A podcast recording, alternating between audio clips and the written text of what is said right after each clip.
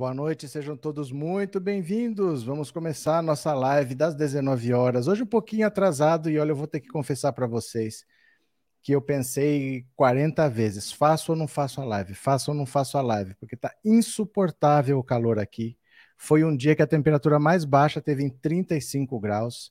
Ficar na frente de luz, num lugar fechado, lendo jornal, preparando capa, organizando tudo sentado, sabe, suando, transpirando, passando mal. Dei um banho na teca porque se estava quente para mim, imagina para ela que tem pelo, né? Não foi fácil, de verdade. Hoje vocês me desculpem pelo atraso, mas bem complicado porque o calor tá demais, viu? Hoje é domingo, 23 de janeiro de 2022.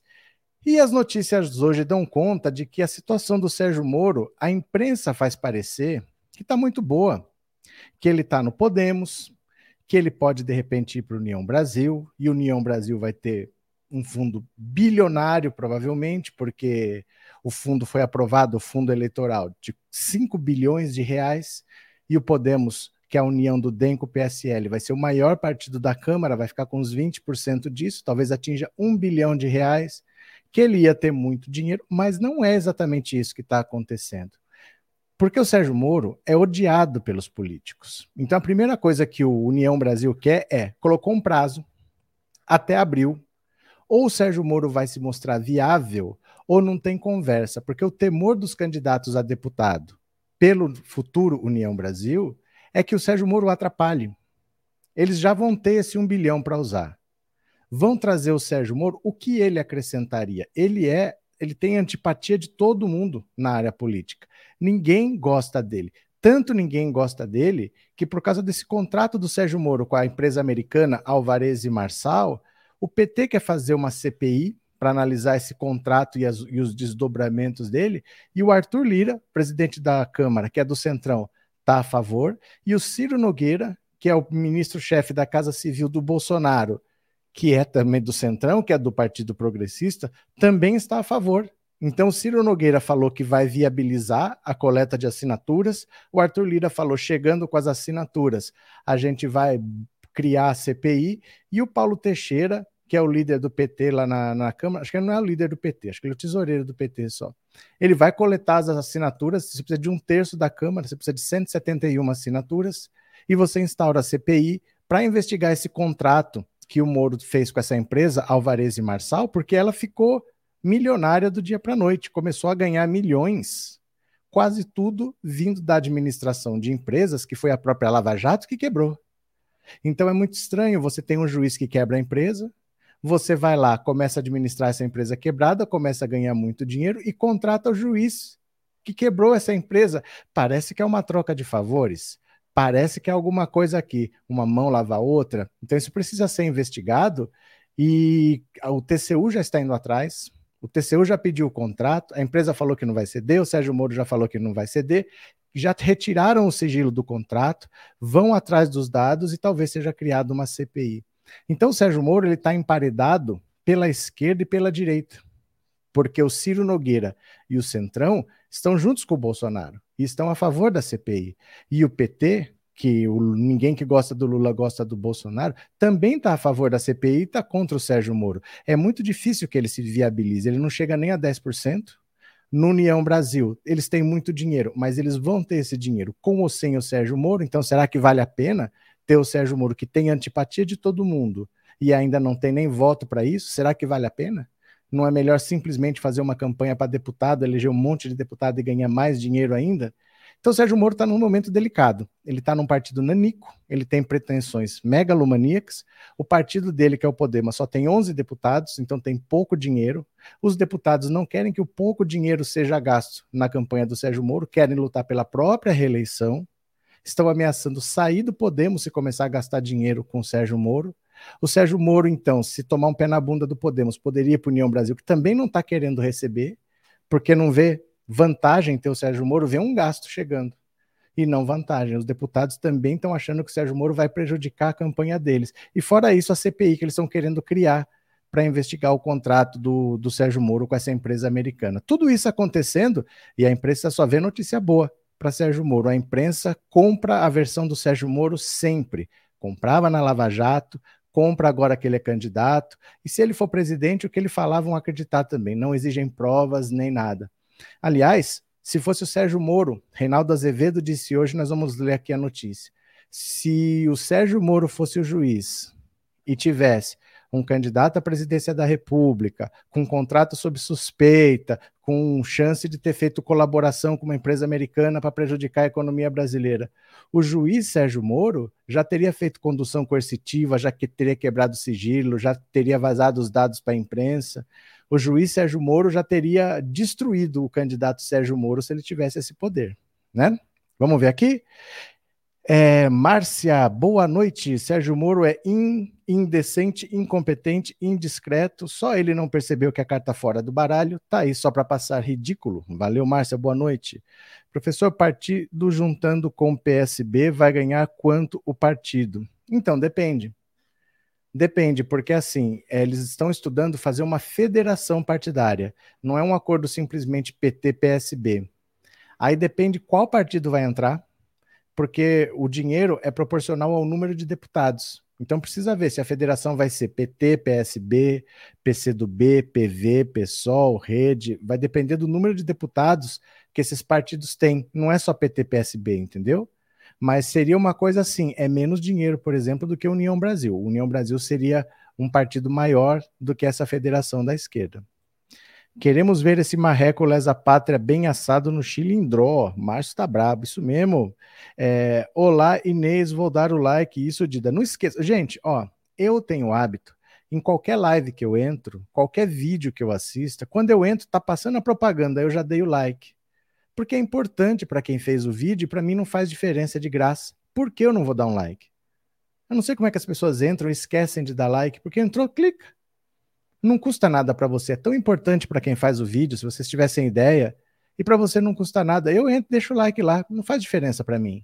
Né? Deixem um like, peguem esse hábito, né? Acho que é um tiro no pé que o, da, o PT deixasse outro partido fazer isso pode dar fôlego ao marreco. Que outro partido? Que outro partido? Alguém tem que fazer. Alguém tem que fazer. Quem tem medo, gente, se tem medo, não desce pro play. Se não quer brincar, não desce pro play. É uma campanha eleitoral. O Sérgio Moro vai falar um monte de coisa, o Bolsonaro vai falar um monte de coisa. Você não tem que ter medo de enfrentar. Ah, deixa alguém fazer, mas quem? Quem está lá à esquerda, no fundo, no fundo, é o PT. Os outros partidos são importantes, mas são pequenos. Não tem muito por onde fugir, né? Não tem muito por onde fugir. Espero que esse marreco colha tudo que plantou em dobro contra Lula. É, Clayton, Sérgio Moro vendeu o Brasil por um valor acima de oito dígitos, que pode ser 8 até 88 milhões. Ele é agente do governo norte-americano, Clayton. Suzy, oi, boa noite. Ciro e Moro são almas afins, um quer convencer como adolescente e o outro jogando de terno.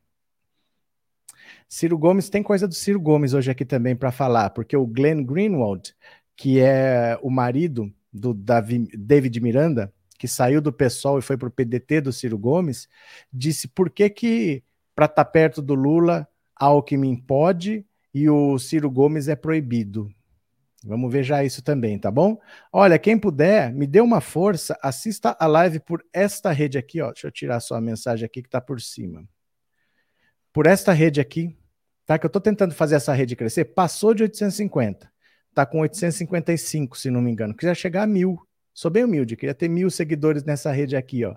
Coloca o celular na televisão, em cima assim da tela da TV nesse cantinho, ou na tela do computador, que você vai ser jogado direto para lá. Faz um usuário sem, é rápido, né? Vai baixar o aplicativo dessa rede, põe um usuário e uma senha lá, assiste 10 minutinhos por lá, comenta por lá um pouquinho para fazer essa rede acontecer, viu? É sempre importante ter uma opção ao, ao YouTube, né?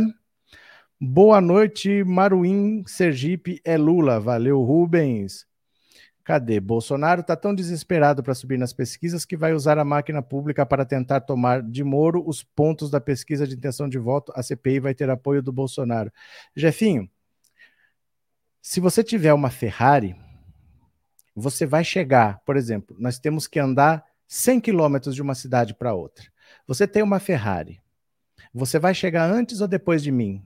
Eu não tenho uma Ferrari. Você tem. Quem chega primeiro? Depende se você é capaz de conduzir uma Ferrari. Porque não é qualquer pessoa que sabe conduzir uma Ferrari. É um carro que tem um motor muito potente, é um carro que tem condições diferentes do que quem está acostumado com um carro de passeio normal. É uma a chance de você ter um acidente é muito grande porque a aceleração é muito grande. Então, de repente, não basta ter uma máquina na mão, você tem que saber usar. Bolsonaro, em três anos, não usou. Ele não tem capacidade para usar. Tudo que ele faz dá errado. Ele usa a máquina do Estado para ser contra a vacina, por exemplo.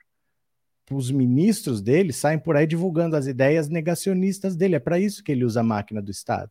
Então, dizer que ele vai usar a máquina do Estado, para começar, ele não sabe usar, ele não tem capacidade para isso. Por mais que ele queira, Fernando Henrique se elegeu, o Lula se elegeu, a Dilma se reelegeu. Bolsonaro não é capaz de usar a máquina a seu favor. Ele não sabe nem usar. Quanto mais usar a favor dele. Eu não acho que assim ele vai conseguir fazer alguma coisa. Em três anos, o que ele podia fazer, ele não fez, né? É, Carlos Alberto, obrigado pelo super sticker e obrigado por ser membro, viu? Quem mandar mensagens no, no, no Pix, eu vou ler no final. Quando você contribui com um Pix para o canal, 14997790615, esse número é o WhatsApp do canal. Quando você contribui com o Pix, você pode incluir uma mensagem. No final da live eu vou ler para você, tá? Vamos ver as notícias? Vou compartilhar a tela e bora! União Brasil dá prazo para Moro se mostrar candidato viável. Olha só. Sérgio Moro é mais problema do que solução. As investidas do ex-juiz Sérgio Moro, pré-candidato do Podemos à presidência da República sobre o União Brasil, têm encontrado resistência entre importantes lideranças do futuro partido. Isso porque há um temor de que a presença do ex-juiz, ou mesmo a formação de uma aliança formal com o Podemos em torno da candidatura nacional, possa prejudicar as duas prioridades da nova legenda: eleger a maior bancada do Congresso Nacional e o maior número de governadores. Dirigentes da sigla dão até abril para Moro se apresentar viável como candidato, ou seja, conseguir os esperados dois dígitos prometidos no lançamento de sua candidatura e que até o momento não foram atingidos nas pesquisas de intenção de voto. Até lá, de acordo com dirigentes do partido, o foco é trabalhar os palanques locais e, caso a candidatura do ex-juiz cresça, ser avaliada, mas de forma não prioritária, ou seja, sem interferência nos arranjos estaduais. A última pesquisa da Datafolha mostrou o ex-ministro do governo Bolsonaro com 9% das intenções de voto. Bolsonaro 22, Lula 48. Dirigentes do União Brasil ainda se mostram céticos quanto à ida de Moro para o novo partido, possibilidade que chegou a ser cogitada pelo ex-juiz depois de encontrar resistências dentro de parte da bancada do Podemos interessada nos recursos do fundo partidário para suas candidaturas. Moro tem tratado sobre sua possível migração para a União Brasil diretamente com o futuro presidente da sigla, Luciano Bivar, a quem já sinalizou a necessidade de estar em um partido com mais verbas para sustentar uma campanha presidencial. Eu acredito mais na permanência dele no Podemos, disse o deputado Efraim Filho, que integra a executiva nacional da nova legenda e que deverá ser candidato ao Senado. Primeiro é a bancada de um Congresso, Câmara e Senado. Esse é o foco. É preciso organizar a bancada durante a janela partidária, tentar trazer o maior número de quadros, pensando em sair das urnas com a maior bancada do Congresso. Por fim, vem a cena nacional. É prematuro definir agora uma aliança. Só após a janela partidária, para a troca de legenda, é que a gente terá condição de fazer essa avaliação de apoio ou não a Moro. Olha o que acontece. Com o fundo partidário, as eleições mudaram, vou explicar por quê.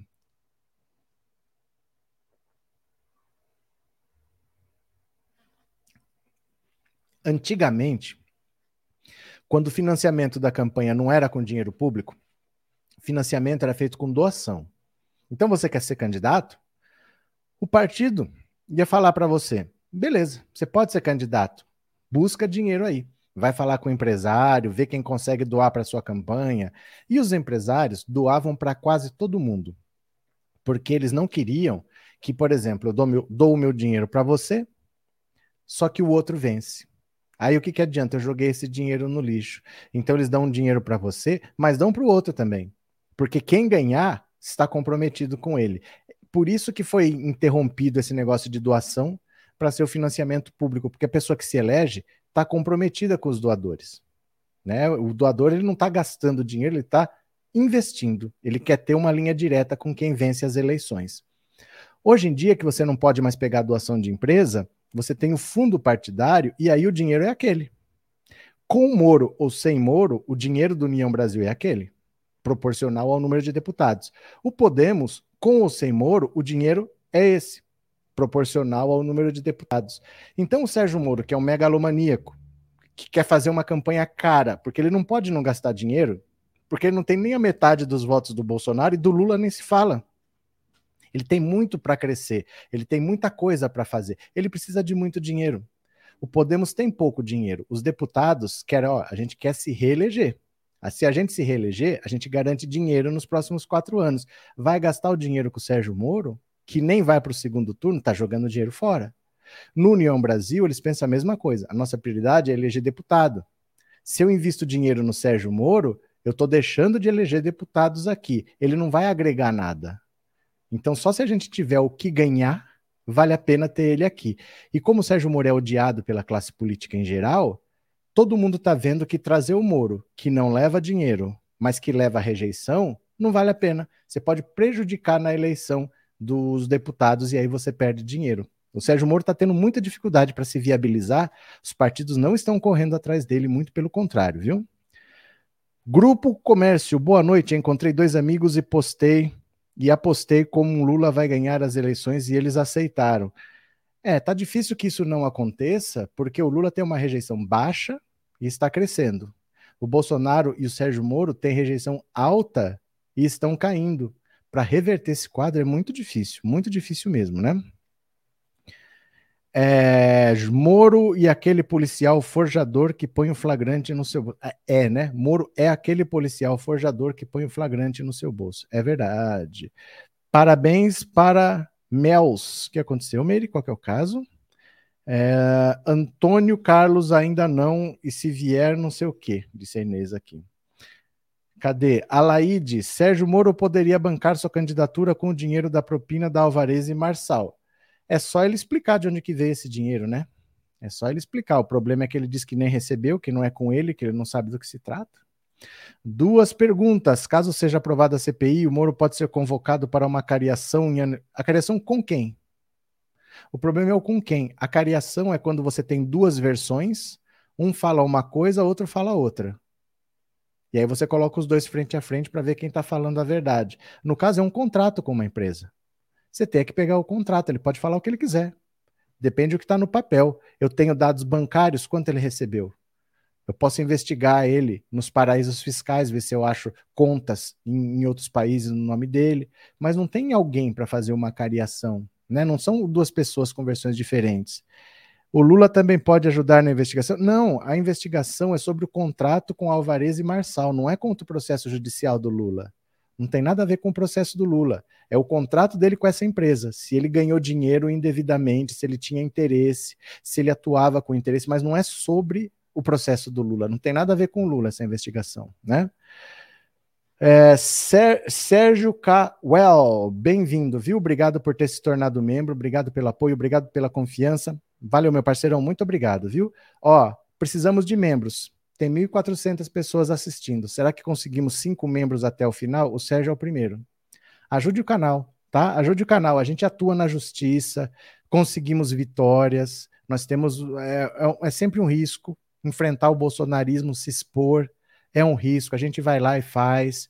Então, em vez de apoiar canal sensacionalista, ajude um canal que faz realmente alguma coisa, porque é um risco. Vocês sabem que é uma exposição assim que eu poderia não estar tá fazendo fica só aqui fazendo videozinho, mas a gente tenta fazer alguma coisa efetiva. Então, ajude o canal, tá? Será que a gente consegue cinco membros? Dentro do seu limite. Se puder ajudar, valeu? Denilson, como o senhor avalia a campanha de Bolsonaro após Alexandre de Moraes assumir o TSE? Olha, como avalia a campanha?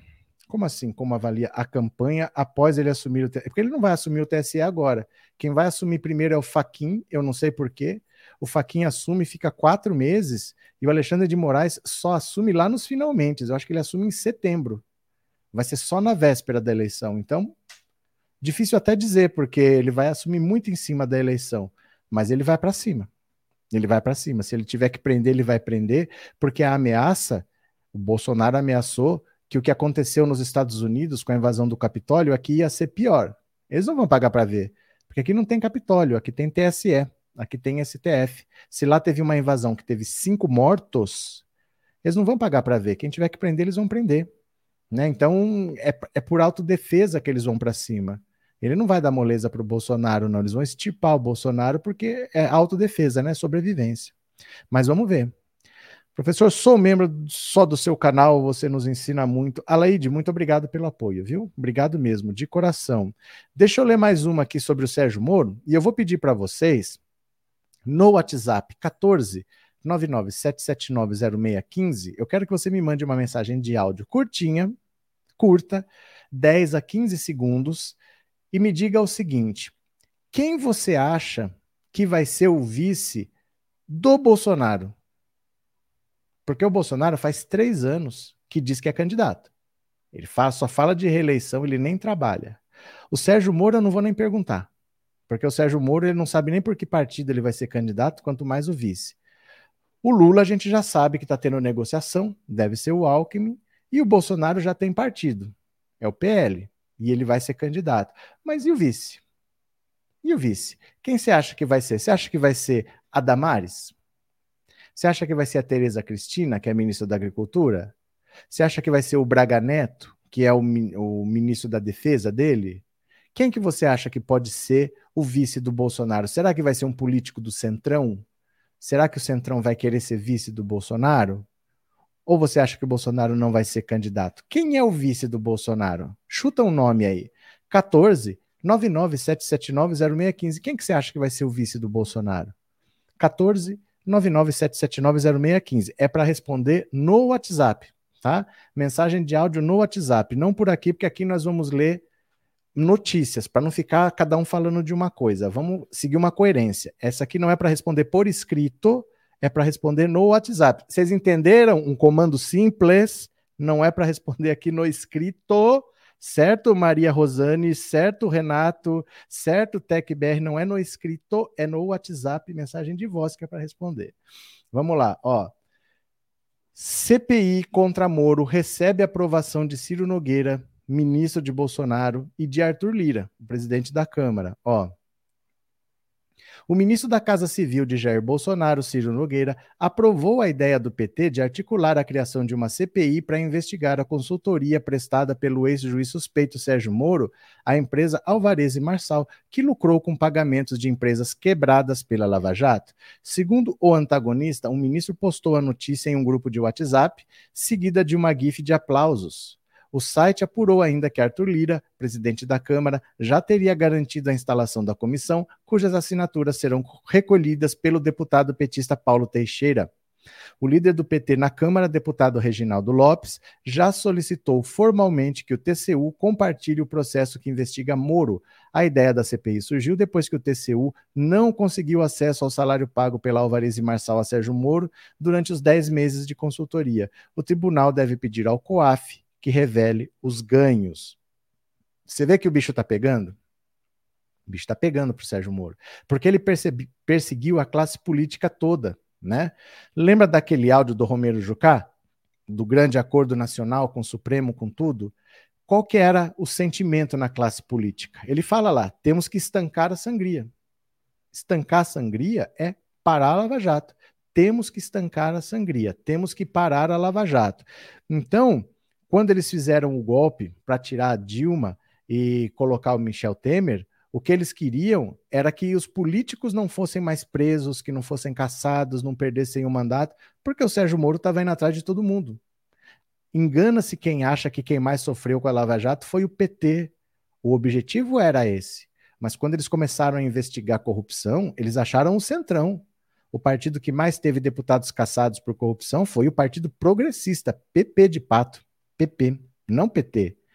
Esse foi o mais caçado. Então, os partidos do Centrão todos sempre quiseram parar a Lava Jato. E convinha tirar a Dilma e colocar o Temer para fazer isso, né? Então, eles não gostam do Sérgio Moro, eles não querem ver o Sérgio Moro pela frente. Se tiver que fazer CPI, vão fazer. Se tiver que prender, vão prender. Eles não estão nem aí. Eles odeiam o Sérgio Moro, né? Cadê?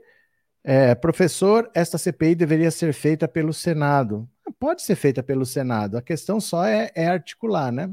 É articular. Quem vai fazer? É, é a mesma coisa, dá para fazer nos dois lugares. Sérgio Moro não vai ganhar nem para o Senado. É que para o Senado não é mais simples. Não é mais fácil, é uma vaga só também. E dependendo do estado que você escolher, pode ter gente importante lá. O problema do Sérgio Moro é que ele tem muita rejeição. Ele tem muita rejeição do eleitorado e ele tem muita rejeição da classe política. Onde ele for, ele não vai ter apoio de ninguém. Esse é que é o difícil, as pessoas não gostam dele pelo que ele fez, né? Cadê? Essa CPI é dar holofotes para um candidato irrelevante no ano da eleição. Bom, se você acha que vai ganhar, peça para fazer uma CPI do Lula. Se você acha que CPI elege candidato, dá holofote, peça uma CPI do Lula. Você jura que você acha que isso é dar holofotes? Ser investigado é dar holofotes? Você jura que você falou isso, Douglas? De verdade mesmo? É sério? Cadê? Opa, desta vez o Marreco de Curitiba, Sérgio Moro, ele vai se lascar de vez. Tomara que o Sérgio Moro receba em dobro tudo o que fez. Se a CPI der certo, o Moro será enterrado em cova bem profunda. Gosto da ideia. Cadê? Lula do povo para o povo com o povo, até para o gado. Bem complicada a situação do Sérgio Moro, viu? Bem complicado. Ele tem problemas, ele tem problemas porque assim, não é a sentença do Lula que foi conden que foi anulada. Na Lava Jato, só na Lava Jato, não na carreira dele.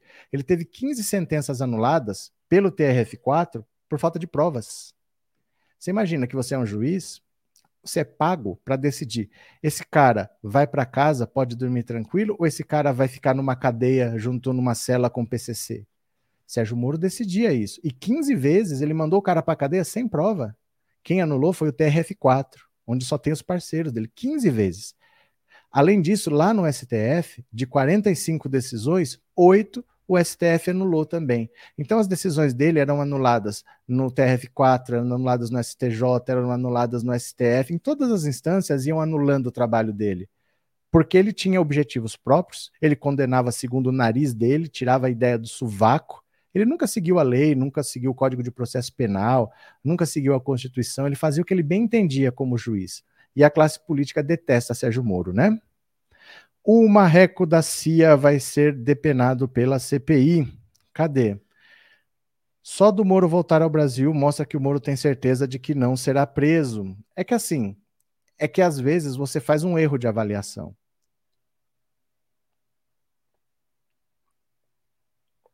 O Sérgio Moro, quando ele estava no governo Bolsonaro, ele tinha avaliação melhor que a do Bolsonaro. Olha uma notícia da época aqui, você quer ver? Ó? Eu já deixei separado aqui, ó. Ó, essa notícia é de 2019. Dá uma olhada, ó. Moro é mais popular que Bolsonaro em governo que segue perdendo aprovação. Ó. Aprovação do governo Jair Bolsonaro, tá, tá, tá, tá, tá, tá, tá, tá, tá. Boa, excelente, 30,5.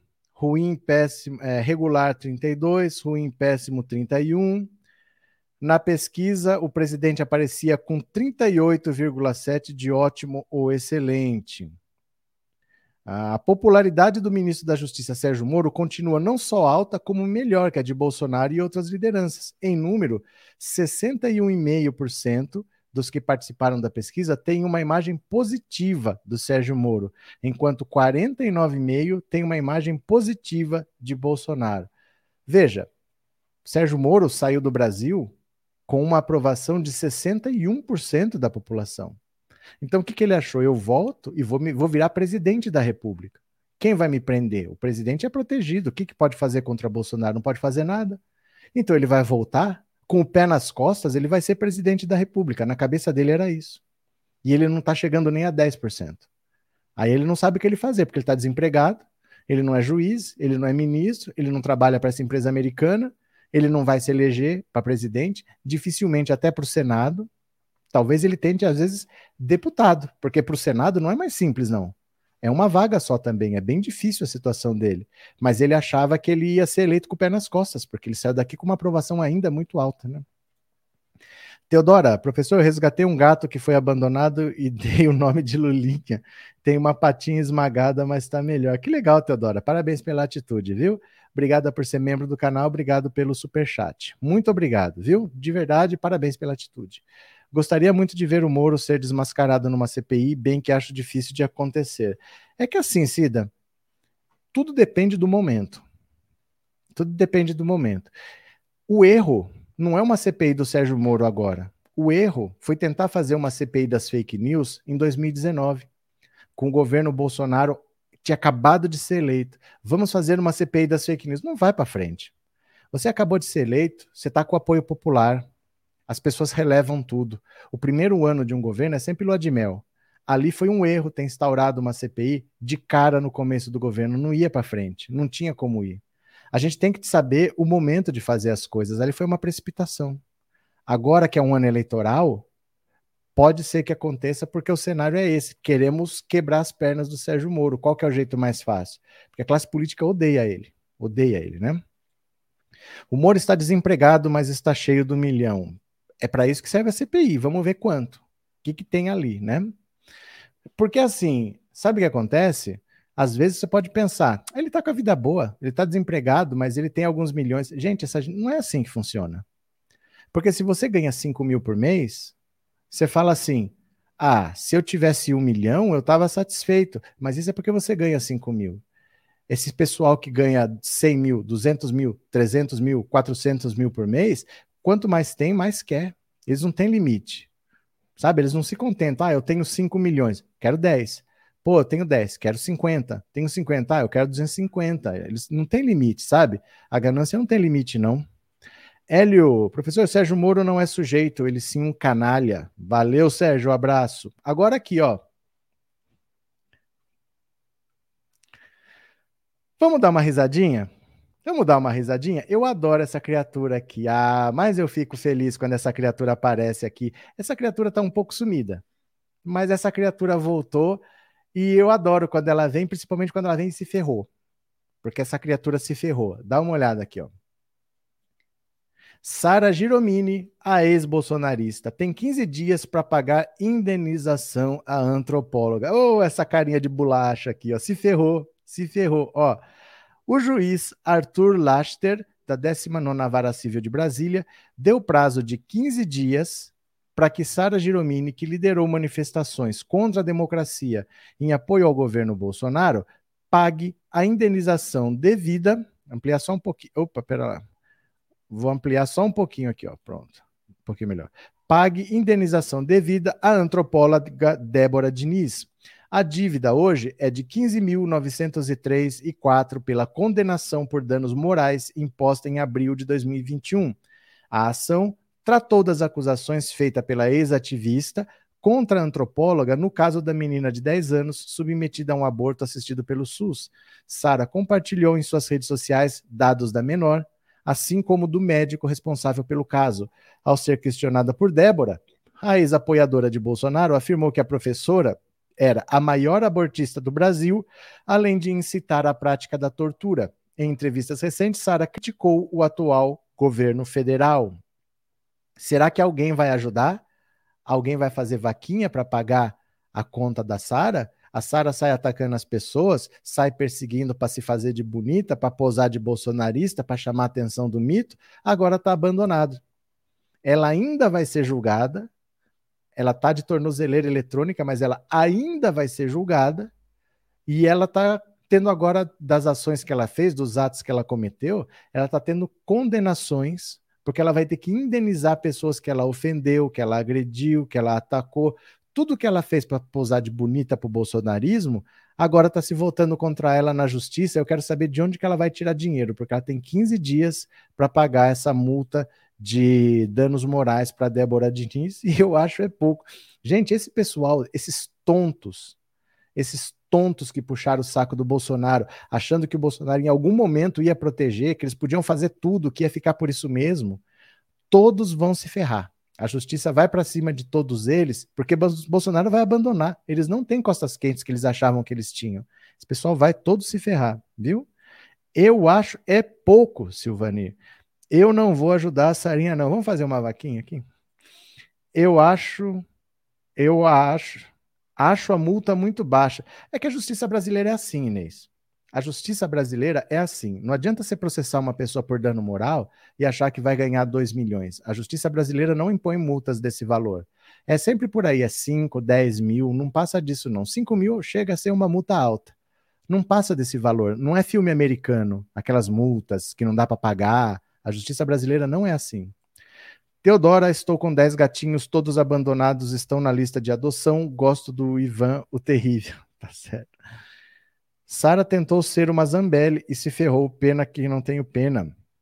Sara Geromini, Gugu Dadá, Jaqueline. Boa noite, Elisaura. Bem-vinda. O pior se o hacker foi pego porque o Moro pediu ajuda para os americanos, então os Estados Unidos podem ajudar o Moro espionando algo. Gente, assim. Vocês acreditam muito em coisas que, que. Ah, mas pode ser, pode ser, pode ser. Não criem problemas para vocês mesmos se preocupar. Sabe? Não criem problemas para vocês mesmos se preocupar. Quando acontecer, vamos ver o que está acontecendo e o que a gente faz. Mas não adianta só ficar, ah, mas e, e, se os Estados Unidos ajudarem a Ucrânia e a Ucrânia que tem ligação com o Putin? Não adianta criar problema para você mesmo se preocupar. Né? Não, não adianta. Não adianta pensar no e se, mais e se, mais e se, porque 99% das nossas preocupações não acontecem, né? Quando esse povo vai entender que o Bozo só usa todos eles? Ah, estão entendendo agora que é tarde, né? Vamos fazer vaquinha para o Delgatti, esse sim merece. Sara pensou que era dona do Planalto, verdade. Mandar a Sara pedir para a mãe dela, a Damares. Vou mandar uma quentinha de vento para Sara. Uma jovem tão bonita como a Sara, mas a aparência não é tudo. É que assim, é, ela nunca teve muito juízo. Ela sempre foi meio doida, sempre foi fora da casinha.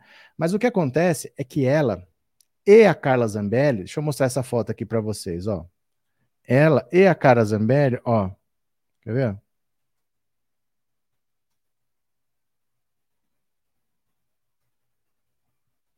Dá uma olhada aqui.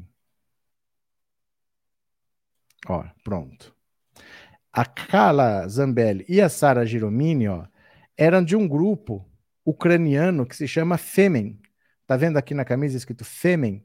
É um grupo que fazia protestos. Eles sempre eram assim, eram moças ucranianas, então eram sempre moças brancas, loiras, altas, que apareciam nos eventos sem roupa. É que é difícil. Tem uma foto aqui, mas se eu mostrar no YouTube dá problema. Tá aqui nesse cantinho, ó. Se você aproximar da televisão, você vai ver que tem uma moça sem camisa aqui. Não posso mostrar que dá problema no YouTube. As duas fizeram parte desse grupo e a Carla Zambelli acabou saindo. Ela de feminista virou conservadora de direita, foi para Paulista fazer aquele movimento nas ruas pedindo o impeachment da Dilma e acabou se elegendo. A Sara Giromini saiu depois. E aí ela não pegou esse barco e não se elegeu. Aí ela tentou copiar tudo que a Carla Zambelli fez. A Carla Zambelli fez um acampamento na Paulista, lá com nas ruas. Ela fez um acampamento em Brasília, aquele acampamento dos 300 lá. Ela tentou fazer o mesmo trajeto, só que os, os tempos eram outros, né? Ela já chegou atrasada e agora o bolsonarismo está sendo penalizado por isso. Então, muito difícil a situação dela. Não vai ter ninguém cuidando dela, não. Boa noite, Neilton. Aqui em Olinda, Pernambuco, terra do frevo, somos Lula de coração. Um forte abraço, suas lives são show de bola, parabéns. Obrigado, Neilton. Obrigado pelo super chat e precisamos de membros, viu? Quem puder, colabore com o canal. Torne-se membro. Professor, ajude a Sarinha a se estrepar. Puta, ela tem um filho, cara. Ela tem um filho pequenininho, sabe? Eu, eu fico com pena, assim, de você ver as. É, às vezes as pessoas têm energia e resolvem desperdiçar, resolvem jogar tudo fora. Podia ter outras oportunidades, podia conduzir a vida para outro rumo, mas é um desperdício, na verdade, né? Todo mundo que vai atrás do bolsonarismo está desperdiçando alguma coisa da sua vida, né? Não tem retorno o bolsonarismo. O único que foi contra o sistema é esse Delgatti. Ele não foi contra o sistema. Ele não foi contra o sistema.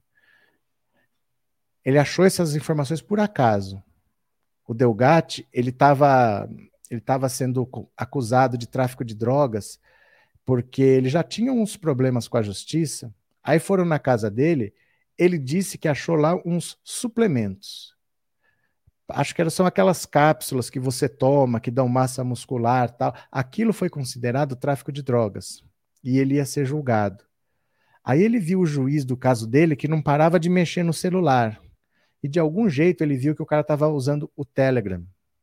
Aí o que, que ele fez? Preciso entrar no celular dele para ver se tem alguma coisa do meu processo. Ele queria invadir o celular do juiz do caso dele, que ele ia ser julgado por tráfico de drogas. E aí ele conseguiu inventar um jeito de invadir o celular e invadir o Telegram. Ele conseguiu ver isso. E não achou nada do processo dele no, telefone, no telefone do juiz. Mas no Telegram do juiz, ele achou contatos de outros juízes. E aí ele invadiu o telefone de outros juízes. E no, nesses telefones, ele achou um grupo de juízes, promotores, desembargadores, e num desses grupos tinha o Dallagnol. Aí ele conseguiu invadir o celular do Dallagnol, e no Dallagnol ele enviou os grupos lá do Ministério Público, conversa com o Sérgio Moro, não sei o quê, mas assim, ele ficou muito tempo invadindo o celular de um, invadindo o celular de outro, invadindo o celular, e foi invadindo, invadindo, invadindo e sem querer ele achou o Dallagnol. E sem querer ele achou as conversas do Dallagnol, e aí ele viu que era muita coisa, e ele não sabia o que fazer com aquilo lá. Aí ele falou: o que, que eu faço? Ele ligou para Manuela Dávila, ela falou: não é comigo, não é comigo. Você tem que procurar esse cara aqui. E deu o telefone do Glenn Greenwald, que estava no Intercept. Hoje ele não está mais. Aí ele pegou aquele material, era muita coisa. Ele ficou três dias só baixando, três dias baixando as conversas para o computador dele e mandou para o Intercept, virou a Vaza Jato. Mas não é que ele quis invadir para soltar o Lula. Ele achou as mensagens lá e viu que tinha coisa muito séria e falou: Isso aqui precisa ser revelado. E ele não sabia o que fazer. Ele ligava para as pessoas falando o que ele tinha, ninguém acreditava, achava que era trote. Aí ele mandou um pedaço de um diálogo para Manuela Dávila e ela meio que assustou. Ele já tinha ligado várias vezes e ela não respondia. Aí ele mandou uma mensagem aí que ela retornou e passou o telefone do Glenn. Né? Vamos ver? Opa, opa, cadê? Jovens com tantas aparências jogadas fora, infelizmente. É, cada um sabe a dor e a delícia de ser o que é, né? Ela que escolheu, que arque com as consequências. Paulo Henrique, obrigado pelo super sticker, viu? Obrigado pela colaboração, meu parceirão. Muito obrigado. É, duas mil pessoas. Precisamos de mais quatro membros. Será que conseguimos? A própria família renegou a Sarah Winter, porque ela sempre foi problemática. Ela sempre foi problemática. Esses evangélicos creem que estão salvos depois de matar e roubar e falar mal de outra religião. O que, que foi, Ana? O que, que aconteceu? Olha aqui. Eu pedi para vocês responderem no WhatsApp quem vocês acham que vai ser a. Quem vocês acham que vai ser o vice do Bolsonaro? Porque o Bolsonaro já foi para o PL já tem tempo, ele está lá desde o ano passado, e ele não toca no assunto. Todo mundo fala do vice do Lula, do vice. Ninguém fala do vice do Bolsonaro. Aliás, vocês viram que o Bolsonaro, a gente já está terminando janeiro. Até hoje ele não fez uma única reunião ministerial. Olha, o ano está começando, como que nós vamos trabalhar, quais vão ser as prioridades, quem aqui dos ministros vai ser candidato, porque o candidato tem que sair do ministério até abril, eu preciso escolher outra pessoa para substituir. Não teve uma reunião ministerial ainda. Incrível, né? Cadê? Tem doido que acredita no Daciolo. Deus disse para apoiar o Ciro. Meu Deus do céu. Irma, obrigado pelo super sticker, Irma. Muito obrigado. Tá aqui o WhatsApp para você dizer quem você acha que vai ser o vice do Bolsonaro. Agora deixa eu mostrar aqui. Vamos falar de Ciro Gomes. Ciro Gomes, Ciro Gomes, ó. Depois de Lula, Ciro também diz que vai rever a reforma trabalhista. Ei, Ciro Gomes, ó o ex-presidente Lula sinalizar, após o ex-presidente Lula sinalizar que pretende rever a reforma trabalhista, o presidenciável Ciro Gomes também afirmou que, se eleito, irá promover mudanças no texto. Ciro copiou e suas declarações dadas à entrevista à Rádio Band News nesse domingo.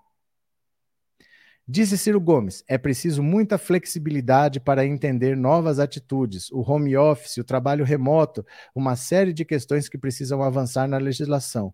Mas nunca a direção pode ser a precarização do trabalho como essa que foi feita, muito menos sufocar os sindicatos.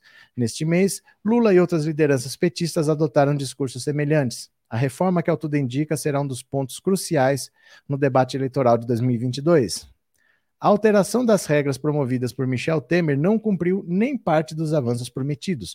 Pelo contrário, é apontada como precarizante e causadora do elevado desemprego registrado atualmente. Outro candidato a tratar do tema foi Jair Bolsonaro. O presidente, no entanto, adotou o caminho contrário, indicando que pretende aprofundar ainda mais o corte de direitos promovidos por Temer. Em entrevista recente, o ex-capitão distorceu números e elogiou o MDBista pela reforma. Sérgio Moro e João Dória foram outros candidatos a adotarem posturas parecidas com a de Bolsonaro. O ex-juiz e o tucano criticaram o revogaço anunciado por Lula e outros líderes petistas. Está ficando mais claro, opa, o que está em jogo nas eleições. E a discussão econômica vai se aprofundando entre quem quer ferrar o trabalhador e quem pode mudar isto. Olha, Ciro Gomes resolveu falar a mesma coisa que o Lula tinha falado. Por isso que eu falei para vocês, o Lula falar com tanta antecedência o que ele pretendia fazer, deixando bem claro uma medida que o mercado financeiro podia não gostar, que os empresários podiam não gostar, mas ele está falando isso com antecedência. Muita gente falou: Lula está se precipitando, vai ficar todo mundo contra ele. Mas olha o que, que ele fez. Ele tendo falado antes, se o Ciro Gomes agora fala, o Ciro Gomes falou depois. Quem falou primeiro foi o Lula. E os outros, se os outros forem contra, agora fica uma situação complicada, porque o Lula está falando a reforma trabalhista prejudicou o trabalhador. Então eu vou revogar a reforma trabalhista para ajudar o trabalhador. Quem fica contra o que o Lula falou está contra o trabalhador. Aí, como eu posso tomar uma atitude contra o trabalhador e depois querer o voto dele? Então, o Lula fala antes dê um checkmate nos adversários. Porque agora, se você falar o que ele falou, você está falando depois. Você está copiando. E se você fala contra o que ele falou, você está indo contra o trabalhador. Como eu vou contra o trabalhador e vou querer o voto dele depois?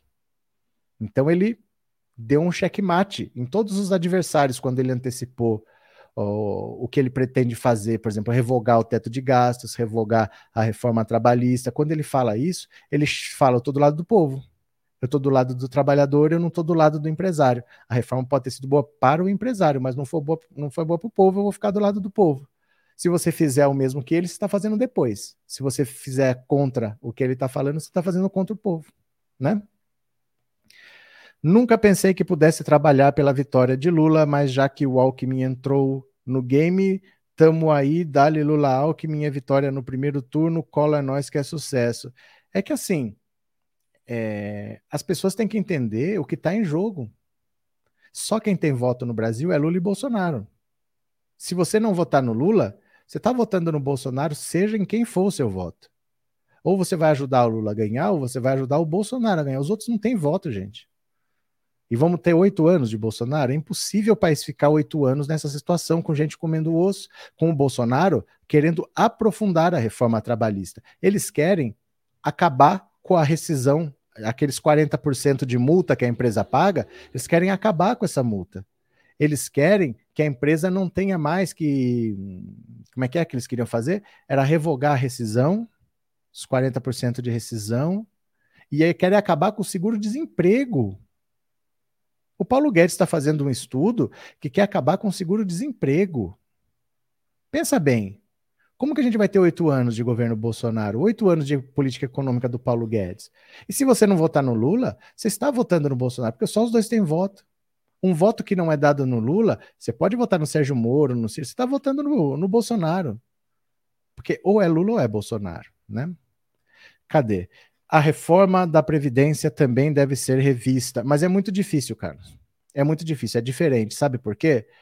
Porque é difícil você pegar uma regra a pessoa tinha que ter aposentado, mas a regra mudou, ela não aposentou, agora você desmuda a regra, porque aí fica aquela bagunça assim. E o cara que já devia ter aposentado e não aposentou, voltou à regra antiga. Aí dá uma, dá uma chuva de ação na justiça, porque a pessoa que está trabalhando, ela já podia estar tá aposentada, então ela tinha que receber, só que ela pagou contribuição, né? Porque você está trabalhando, vai descontando do seu salário, aí ninguém consegue mais fazer. Certas coisas, meu caro, perdeu nunca mais, não tem como recuperar. A reforma da Previdência é uma das coisas que é praticamente impossível você desfazer, porque você bagunça tudo daí. O cara que poderia estar aposentado ainda está trabalhando. E agora? que ele já tinha que estar aposentado então há três anos. Como é que faz? E o que ele pagou? Porque enquanto ele está trabalhando, ele está contribuindo com a Previdência, não sei o que, o que ele já pagou. Aí ele tem direito a receber o que ele não recebeu, receber de volta. Quantas ações vão ser dessas? Você entendeu? Chega uma hora que, na prática, não dá mais para desfazer. Já era, já era. Hélio, obrigado por ter se tornado membro, Hélio. Tanto tempo que você está aqui. Obrigado pela confiança, obrigado pelo apoio. Obrigado mesmo. Valeu, viu? Já são dois membros. Temos uma hora e dez para conseguir mais três. Estou pedindo, tá bom? É... Lula, tamo junto, 13 neles. Valeu. Que 40%? Não é mais 40%. Foi diminuída para 20%. Você não sabe disso? Uh! Uh! Deixa eu te mostrar aqui. Deixa eu te mostrar aqui. Pera lá. Que gente, né? Que gente braba. Gente braba. Pera lá aqui, ó.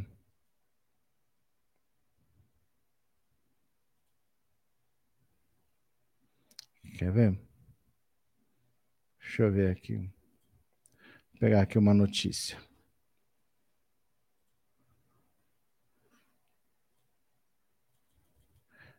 Você promete que lê comigo? Hein, Rita Kali? Você promete que lê comigo? Lê aqui comigo, ó. Fim do direito à multa de 40% do FGTS seguro-desemprego, ó, 21 de janeiro de 2022. O possível fim do direito ao seguro-desemprego e da multa de 40% do FGTS aos trabalhadores, certo? Justificativa para o fim dos benefícios. Olha aqui, ó. Dessa forma, com o fim do seguro-desemprego, assim como a multa de 40%, a empresa deixaria de pagar esses valores aos trabalhadores demitidos e repassará os valores ao governo. Vamos ver se tem outra notícia aqui, ó. Fim do seguro-desemprego, entenda o programa do governo. Um dia atrás. Vamos ver aqui outra notícia. Olha. Vamos ver aqui. Dessa forma simplificada, a proposta de estudo é unificar esses benefícios. O trabalhador deixaria de receber o seguro-desemprego e, ao mesmo tempo em que não teria a multa de 40% do FGTS. Podemos continuar vendo mais matérias, mas, mas eu acho que assim o tom não precisa ser esse, né? Mas não, 40 foi diminuída, você não sabe disso.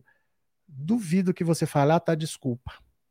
Duvido. As pessoas, quando são agressivas assim, elas jamais dão um passo atrás, né? Mas tudo bem, não tem problema, né? Não tem problema. Ah, meu Deus do céu, deixa eu mostrar uma coisa para vocês aqui. Eu trouxe um vídeo para você ver como o Lula é diferente do Brizola. O Lula, não, perdão, o Ciro Gomes. Porque nós estamos comemorando os 100 anos do Brizola, é o centenário do Brizola, né? E o PDT, em tese, é o herdeiro do brizolismo. A sigla do Brizola era para ser o PTB, o PTB. Mas quando os partidos foram extintos durante a ditadura militar, as legendas deixaram de existir. O Brizola foi exilado, quando ele voltou, ele tentou refundar o PTB, mas uma filha do Juscelino pegou a sigla, PTB. Aí ele fundou o PDT, Partido Democrático Trabalhista. E o Ciro Gomes, ele usa muito essa imagem do Brizola, mas o discurso do Brizola é tão diferente do discurso do Ciro Gomes. Eu trouxe um exemplo aqui. Ó, Ali, ó, ó. Ah lá. As, as pessoas são arrogantes. As pessoas são arrogantes, é assim mesmo. Agora, se eu falo assim, aí eu sou grosso, eu sou mal educado, a pessoa vai lá e cancela a inscrição. Tudo bem, você quer me mandar, manda, mas eu não pedi nada, eu não quero receber nada seu. Não precisa me mostrar, não estou pedindo nada para você, tá bom? Não precisa. Precisa. Ó, dá uma olhada aqui como o Ciro Gomes é diferente do Brizola. Olha o que era o Brizola. Dá uma olhada aqui. Olha. Eu acho que a questão da educação realmente é fundamental e todas essas questões dos CIEPs, CIACs, merecem minha simpatia. Não obstante, eu tenho ouvido a seguinte crítica que eu gostaria de ouvir sua resposta. De que o custo dos, do, dessas escolas de educação integral é muito elevado, de 1 a 2 milhões de dólares. E que a manutenção delas custa outro tanto. E que o número de alunos, muitas vezes, delas é muito baixo. E que, portanto, embora em princípio bom, na verdade, forma uma nova elite, é uma escola só de excelência. É verdade isso? Creia que as suas informações são completamente improcedentes. Primeiro, porque essa, essa invocação de que são obras caras. Presta atenção. Sempre são as razões dos tecnocratas. Eu não encontro um tecnocrata principalmente esses que, fazendários, que não achem cara a educação. Sempre não têm dinheiro ou recusam favorecer verbas para melhorar os vencimentos dos professores. Sempre estão regateando em relação à educação. Mas, no meu conceito, cara mesmo é ignorância. Esta é cara mesmo. Oh. Olha o que custa para esse país a ignorância, não é brincadeira. Ignorância entremeada no meio das elites, elites incompetentes que têm levado esse país a esse quadro. Então, acontece que, com a experiência que eu fui adquirindo, que me leva a afirmar que o país não tem outra saída, ou ele institui uma escola coerente para as nossas crianças, com alimentação, com assistência médica, com a permanência dessa criança todo dia no colégio, como são os colégios europeus, enfim, por toda a parte dos países que se prezam, nós não temos saída. Nós não temos saída. Essa é a prioridade das prioridades no país. Eu fico satisfeito de que o senhor Fernando Henrique tenha pelo menos guardado esses nomes. Já é alguma coisa. CIEPs, CIACs, que foram as iniciativas né, de escolas integradas. Está vendo? Ele falou bem na cara do Fernando Henrique. Para quem é rico, educação é sempre caro. Educação é sempre um investimento que não se deve fazer. Mas caro é ignorância. Caro realmente é ignorância, o prejuízo que é ter um povo que não tem uma boa educação. Será que existiria um Bolsonaro hoje se a gente tivesse uma educação melhor para o povo? Se eles tivessem mais acesso à informação, se eles tivessem mais discernimento? Porque as escolas hoje formam analfabetos funcionais. Né? As escolas hoje você pode até aprender a ler e escrever, só que você escreve, mas não entende o que está escrevendo, você lê e não entende o que está lendo. Você faz mecanicamente ali, mas você não tem a capacidade de entender o que você está fazendo. Isso é o analfabetismo funcional.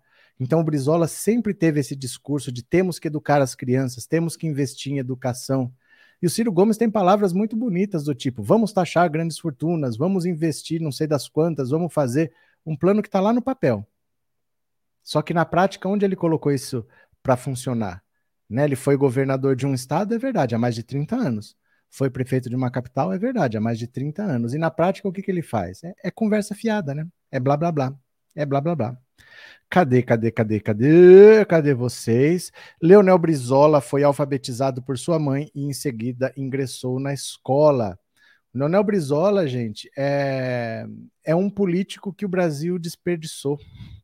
Ele poderia ser mais bem aproveitado, né? É uma pena difícil assim hoje em dia, gente desse nível. Hoje tá cada vez pior, tá ladeira abaixo, né? Cadê? Quem mais? Quem mais? Quem mais? Boa noite, Heleno. Uma perguntinha. Eu vi no outro endereço que o Sérgio Moro vai para União Brasil. É verdade? Vi em outro endereço? Como em outro endereço? Não, nós já falamos aqui. União Brasil não quer ele. União Brasil não quer ele e o Podemos também não está querendo ele mais.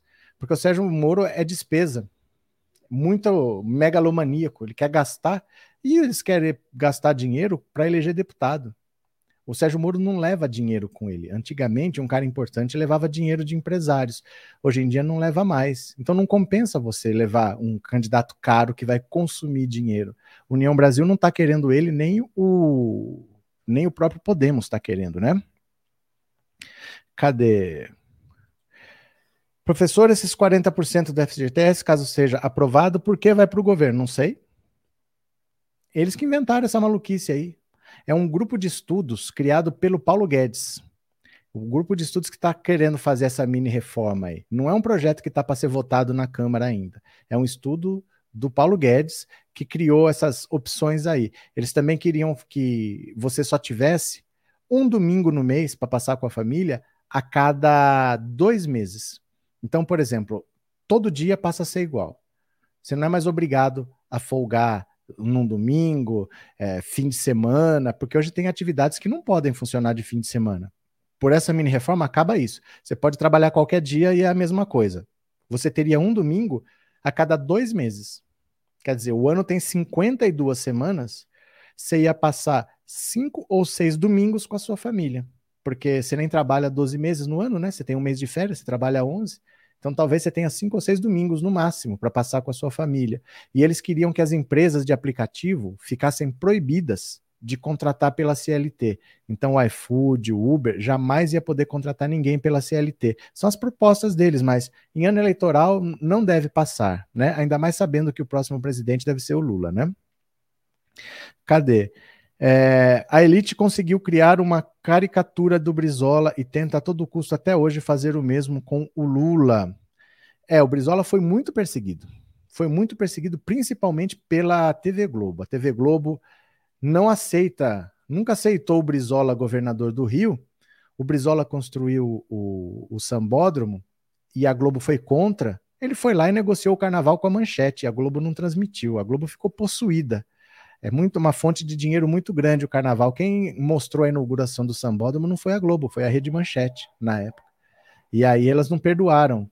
Estava pondo dificuldade para a transmissão do Carioca, essas coisas. E a, a, Globo bateu muito no Brizola, viu? Bateu muito. Tem mais um, tem mais uma aqui de Ciro Gomes, ó, que tem a ver com Glenn Greenwald. Dá uma olhada aqui. Opa, pera lá. Dá uma olhada aqui, dá uma olhada. Glenn compara Ciro a Alckmin e ironiza: adivinhe qual é aceitável ficar ao lado e qual é proibido. Olha só, olha o que, que o Glenn falou. O jornalista Glenn Greenwald comparou Ciro Gomes, pré-candidato à presidência pelo PDT, a Geraldo Alckmin, ex-governador tucano cotado para ser vice na chapa de Lula, e ironizou: adivinhe qual é aceitável e qual é proibido. A postagem no Twitter é feita um dia após o seu marido, o deputado federal David Miranda, ter publicado uma carta em que anuncia sua saída do PSOL e filiação ao PDT, onde apoiará, junto com Glenn, a candidatura de Ciro ao Planalto. No texto, Miranda diz que o PDT é um partido de esquerda e que Ciro é a solução de projeto para que o Brasil não volte ao passado, em referência ao ex-presidente Lula, que lidera as pesquisas de intenção de voto. Ciro contra o impeachment da Dilma, denunciou Moro Lava Jato, atuou como ministro no governo Lula. Alckmin apoiou o impeachment da Dilma, golpista, aplaudia Moro e Lava Jato, denunciaram o governo Lula como socialista. Adivinhe qual é aceitável ficar ao lado e qual é proibido, diz a postagem de Glenn. Em outro post, em resposta a um internauta, o jornalista reforçou: Alckmin apoiou o impeachment de Dilma. Ciro era contra desde o começo. Você acredita que Alckmin é golpista? Um golpista vai votar nele? Aí é que tá. É, tudo aqui é bastante problemático, né? Primeiro ele dizer assim, ó, adivinha qual é aceitável e ficar ao lado e qual é proibido. Como se fosse o PT ou o Lula que não quisesse o Ciro ao lado dele. Quando na verdade não é isso. É o Ciro que já disse que jamais vai estar ao lado do Lula de novo. Dá uma olhada aqui, ó. Vou pegar uns videozinhos aqui, porque aqui temos imagens. Temos imagens, imagens. Dá uma olhada aqui. Presta atenção. Não sou obrigado como cidadão, eu estou fazendo todo o sacrifício que eu posso. Eu não tenho vida privada, luto feito um condenado para ajudar o Brasil. Agora, capricho do lulopetismo, nunca mais. Anote isso aí para não fazer mais esse tipo de pergunta.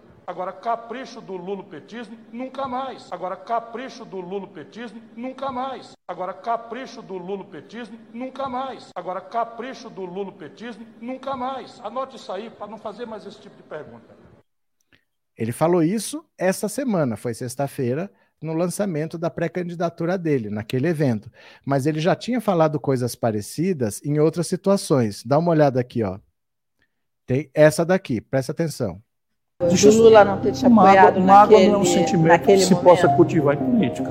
Eu tenho, eu tenho muita raiva da, do mal que o Lula promoveu ao Brasil, porque todas as pesquisas mostravam que eu ganhava.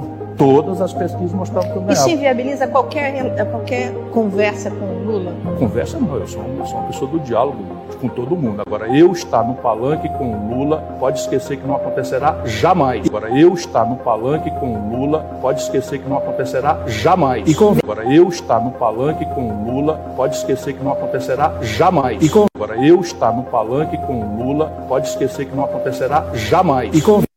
Então, ó, deixa eu só voltar o volume aqui para o normal.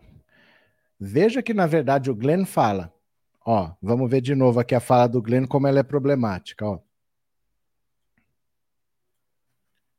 Cadê? Opa, opa, aqui, ó. Adivinhem quem é aceitável ficar ao lado e quem é proibido. O Ciro Gomes não é proibido de estar ao lado dele, que não quer. É ele que não quer e já deixou muito claro que ele não quer, que ele não está mais ao lado do Lula, que ele não está mais ao lado do PT, que ele é oposição. Ele já disse várias vezes que o objetivo dele é derrotar o PT, porque ele acha que o antipetismo não permite vencer o Bolsonaro. Esse era o discurso dele. Então, se a esquerda queria vencer o Bolsonaro, tinha que ser ele, não o Lula. Então ele falava: o meu objetivo é derrotar o Lula para estar no segundo turno com o Bolsonaro. Então não é verdade que é proibido estar ao lado do Ciro. O Ciro é que não quer, né? Segundo, dizer que o Alckmin é golpista e lavajatista, presta atenção aqui, ó.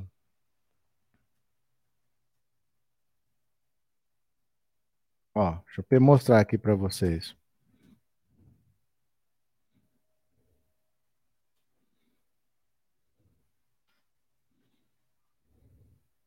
Dá uma olhada aqui.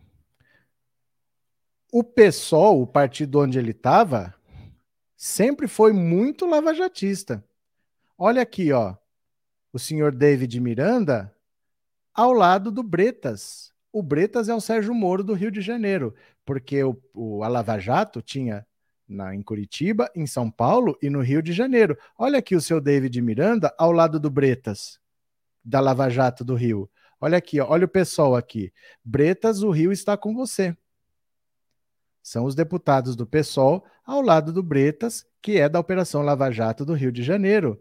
Você vê aqui, deixa eu ver se eu acho mais imagens aqui. Bidaibagens, bidaibagens. Bidaibagens. Deixa eu ver se eu acho mais. Olha, olha aqui.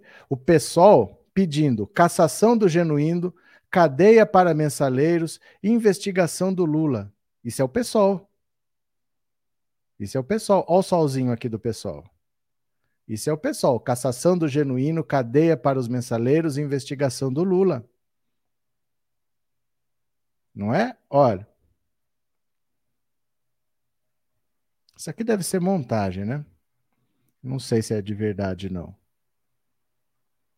Mas é muito engraçado o pessoal fica contra o Alckmin porque ele apoiou a Lava Jato, porque ele é golpista. Quem é que em 13 de em junho de 2013 foi para as ruas pedir o impeachment da Dilma porque não era pelos 20 centavos. Eles queriam mudar o Brasil. Quem é que foi fazer esses movimentos?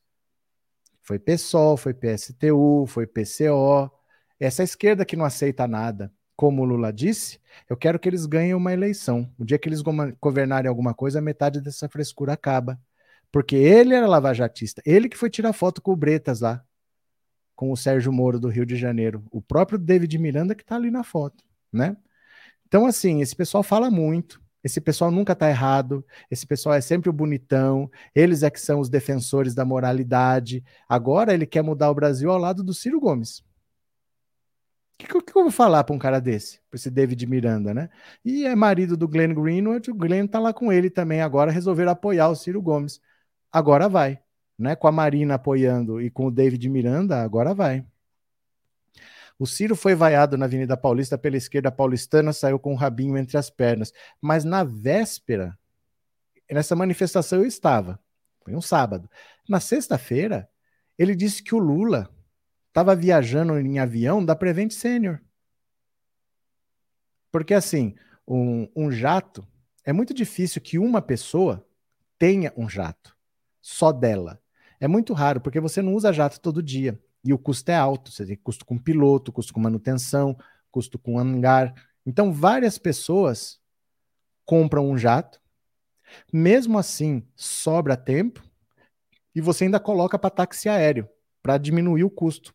Então você é dono de um pedaço de um jato e o tempo que está livre, que ninguém está usando, ainda fica disponível para táxi aéreo. O Lula foi a uma locadora de táxi aéreo e alugou um jato para fazer uma viagem ok. Um dos donos daquele jato também era dono da Prevent Senior. Mas você está alugando, sabe? Se tem um carro que eu aluguei na Localiza e um dos donos daquele carro é não sei quem, não tem nada a ver com isso. Eu aluguei, me deram esse carro aí. Ele foi numa locadora de táxi aéreo, Ó, preciso de um jato para fazer tal coisa. Deram esse avião. Um dos donos era dono da Prevent mas você não sabe quem que é o dono. Tá alugando, você paga e faz o trecho que você precisa. E o Ciro Gomes falou que o Lula estava voando em jatinho da Prevent Senior. Não é um jato da Prevent Senior. Tem vários donos, estava num táxi aéreo para quem quisesse alugar, e ele falou isso na véspera, por isso que ele foi vaiado. Ciro Gomes não tem noção das coisas que ele faz. Aí depois ele foi na manifestação do MBL. Nem a mãe do Kim Kataguiri foi na manifestação do MBL. Ele foi ele e o Dória. Não, o Dória foi desaconselhado aí. O Dória foi? Acho que o Dória foi. O Dória foi, eu não lembro direito. O Dória acho que foi também. Foi ele, foi o Dória naquela manifestação do MBL. Quer dizer, perdido politicamente, né? Perdido. Ciro Gomes vive mentindo sobre o PT e o Lula. Eu não estou acreditando que o pessoal vai apoiar o Bolsonaro. Se isso acontecer, é lamentável. Mas já apoia. Já apoia. É que assim, a gente não vê todo dia, mas a, a oposição que eles fazem ao PT é muito maior do que a oposição que eles fazem ao Bolsonaro. Quando teve a, aquela PEC que ia mudar a composição do Ministério Público, do Ministério Público não, da Comissão Nacional do Ministério Público, que é o órgão que julga os procuradores, o pessoal votou contra. O Glauber Braga fez uma live no Instagram constrangido tentando explicar por que, que ele votou contra. Coisas que não tem explicação. Você ia punir o Dallagnol por tudo que ele fez, eles votaram contra. O Dallagnol está em pule até hoje pessoal votou contra. Então eles apoiam, eles criticam muito mais o PT do que o Bolsonaro. Tem uma esquerda doida no Brasil. E é um partido que cabe numa doblô, é um partido de sete deputados. Agora acho que seis, porque ele saiu, esse David Miranda, né? Vamos ver. Lula não precisa de Ciro. Pessoal apoia Lava Jato, Bolsonaro e não tem ordem. É, são os partidos assim que eles estão sempre certos. Eu acho que ele vai exatamente para o PDT para perder. Eles preferem perder e continuar com o discurso de que eles sabem tudo do que ganhar e ter que fazer. Porque a hora que tiver que fazer, eles vão ver que aquele discurso deles, na prática, não é bem aquilo. Porque fazer exige estabelecer prioridades. Isso aqui é importante, mas a prioridade é isso. Então não dá para fazer isso aqui, mesmo sabendo que é importante. Aí eu vou ter que ceder isso para fazer isso, sabe? Você tem que fazer escolhas. É muito fácil tacar pedra, mas você tem que fazer escolhas quando você está lá. Qual que é a sua prioridade? Tudo você não vai fazer. É fácil ficar de fora falando faltou aquilo, faltou aquilo. Sempre vai faltar um monte de coisa, né? Leônidas Miranda, obrigado por ter se tornado membro, viu? Faltam dois agora. Faltam dois membros para chegar a cinco. Quem será que vai se tornar membro hoje? A língua do Ciro não cabe dentro da boca. Ele podia tropeçar nela e cair logo de cara, né? Leônidas, outro membro, aleluia. Bem-vindo, viu? Bem-vindo mesmo. Se continuar assim, o PSOL vai virar um PCO. Eles estão caminhando para ser inviáveis, porque veja só, a cláusula de barreira faz você perder o dinheiro. Você tem que ter um número mínimo de votos válidos para você ter acesso ao fundo partidário, fundo eleitoral e horário eleitoral gratuito. O Freixo já saiu. a Erundina não vai mais disputar a eleição porque ela está com 86 anos. Ela falou que não vai mais disputar. O David Miranda saiu, foi para o PDT. O Glauber Braga disse que vai ser candidato à presidência da República, então também não vai ser deputado mais. O Boulos não quer disputar nunca para deputado, ele quer ser governador de São Paulo. Está com 10%. Chega uma hora que você começa a se inviabilizar, né? Chega uma hora que é difícil. O dia que for enterrar Ciro vão ter que ser dois caixões. Na política se precisa de todos, não há momento em que o time não se repete. É muito complicado. O discurso do pessoal é muito complicado. É muito difícil você achar que é simples assim. Ah, não, faz isso, não faz aquilo, não aceitamos isso, não aceitamos aquilo. Gente, é complicado. O dia a dia é difícil, né? O dia a dia é bem difícil. Pronto, deixa eu ler mais uma notícia aqui, depois eu vou ouvir as mensagens do WhatsApp, tá? Eu perguntei quem que você acha que é, vai ser o vice do Bolsonaro. Será que vai ser a Damares? Será que vai ser o Braga Neto? Será que vai ser alguém do Centrão? Bolsonaro não fala do vice, ele já tem partido. Né? Quem será que vai ser o vice do Bolsonaro? 14 0615, tá? Esse número também é Pix. Se você quiser fazer um Pix para o canal, você pode incluir uma mensagem ali que eu vou ler no final da live, certo? Bora aqui, ó, bora. Foragido, Alan dos Santos cumpre promessa e reativa o Terça Livre. Eita, Laia. Alan dos Santos prometeu que voltaria com o Terça Livre e cumpriu a promessa. O blogueiro bolsonarista tem utilizado uma ferramenta do Telegram para escrever textos aos seus apoiadores. Ele mora nos Estados Unidos e está foragido da justiça brasileira, que decretou a sua prisão. Em, em, jane... em 18 de janeiro, o blogueiro prometeu aos seus seguidores que seu site voltaria ao ar. No mesmo dia, ele publicou a primeira reportagem. Como é de costume, o Olavista atacou o ex-presidente Lula usando o filho do petista, o que mostra que o conteúdo será sempre agradar os bolsonaristas.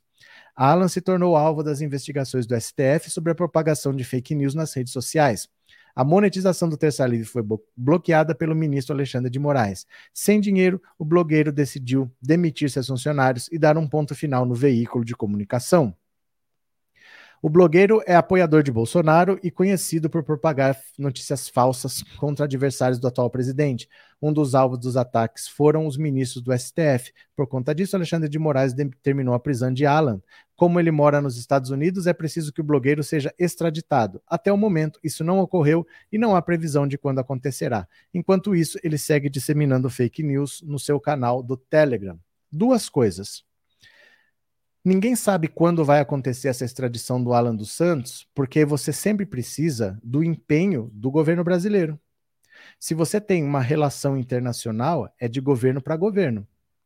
Não é interesse do governo americano isso daí. Isso é um acordo que você tem, você está pedindo a extradição, outro país vai fazer, mas o interesse é do governo brasileiro. Então o governo brasileiro tem que estar tá empenhado que essa extradição realmente ocorra tem que cumprir os prazos, tem que conversar, olha, isso aqui é prioridade para a gente, vamos fazer acontecer. E o governo brasileiro não faz nada. Apesar do Alexandre de Moraes já ter pedido a extradição, não é o tribunal que conversa com o governo americano. O tribunal não tem acesso ao governo americano, ele tem acesso ao governo brasileiro. Então, o Itamaraty que tem que fazer essa ponte. Você fala de Ministério de Relações Exteriores daqui com o Ministério de Relações Exteriores dos Estados Unidos. E o governo brasileiro não faz nada. Quando tem um prazo, perde o prazo, esse tipo de coisa. Então é difícil ao caso dele acontecer, apesar de já ter ido tudo lá para os Estados Unidos, mas não é uma prioridade para o país, para os Estados Unidos. Seria uma prioridade para o Brasil, mas o governo brasileiro não está interessado nisso, né? Então dificilmente ele vai ser extraditado tão logo assim, porque os Estados Unidos, só para vocês terem uma ideia, eles têm 30 milhões de estrangeiros ilegais.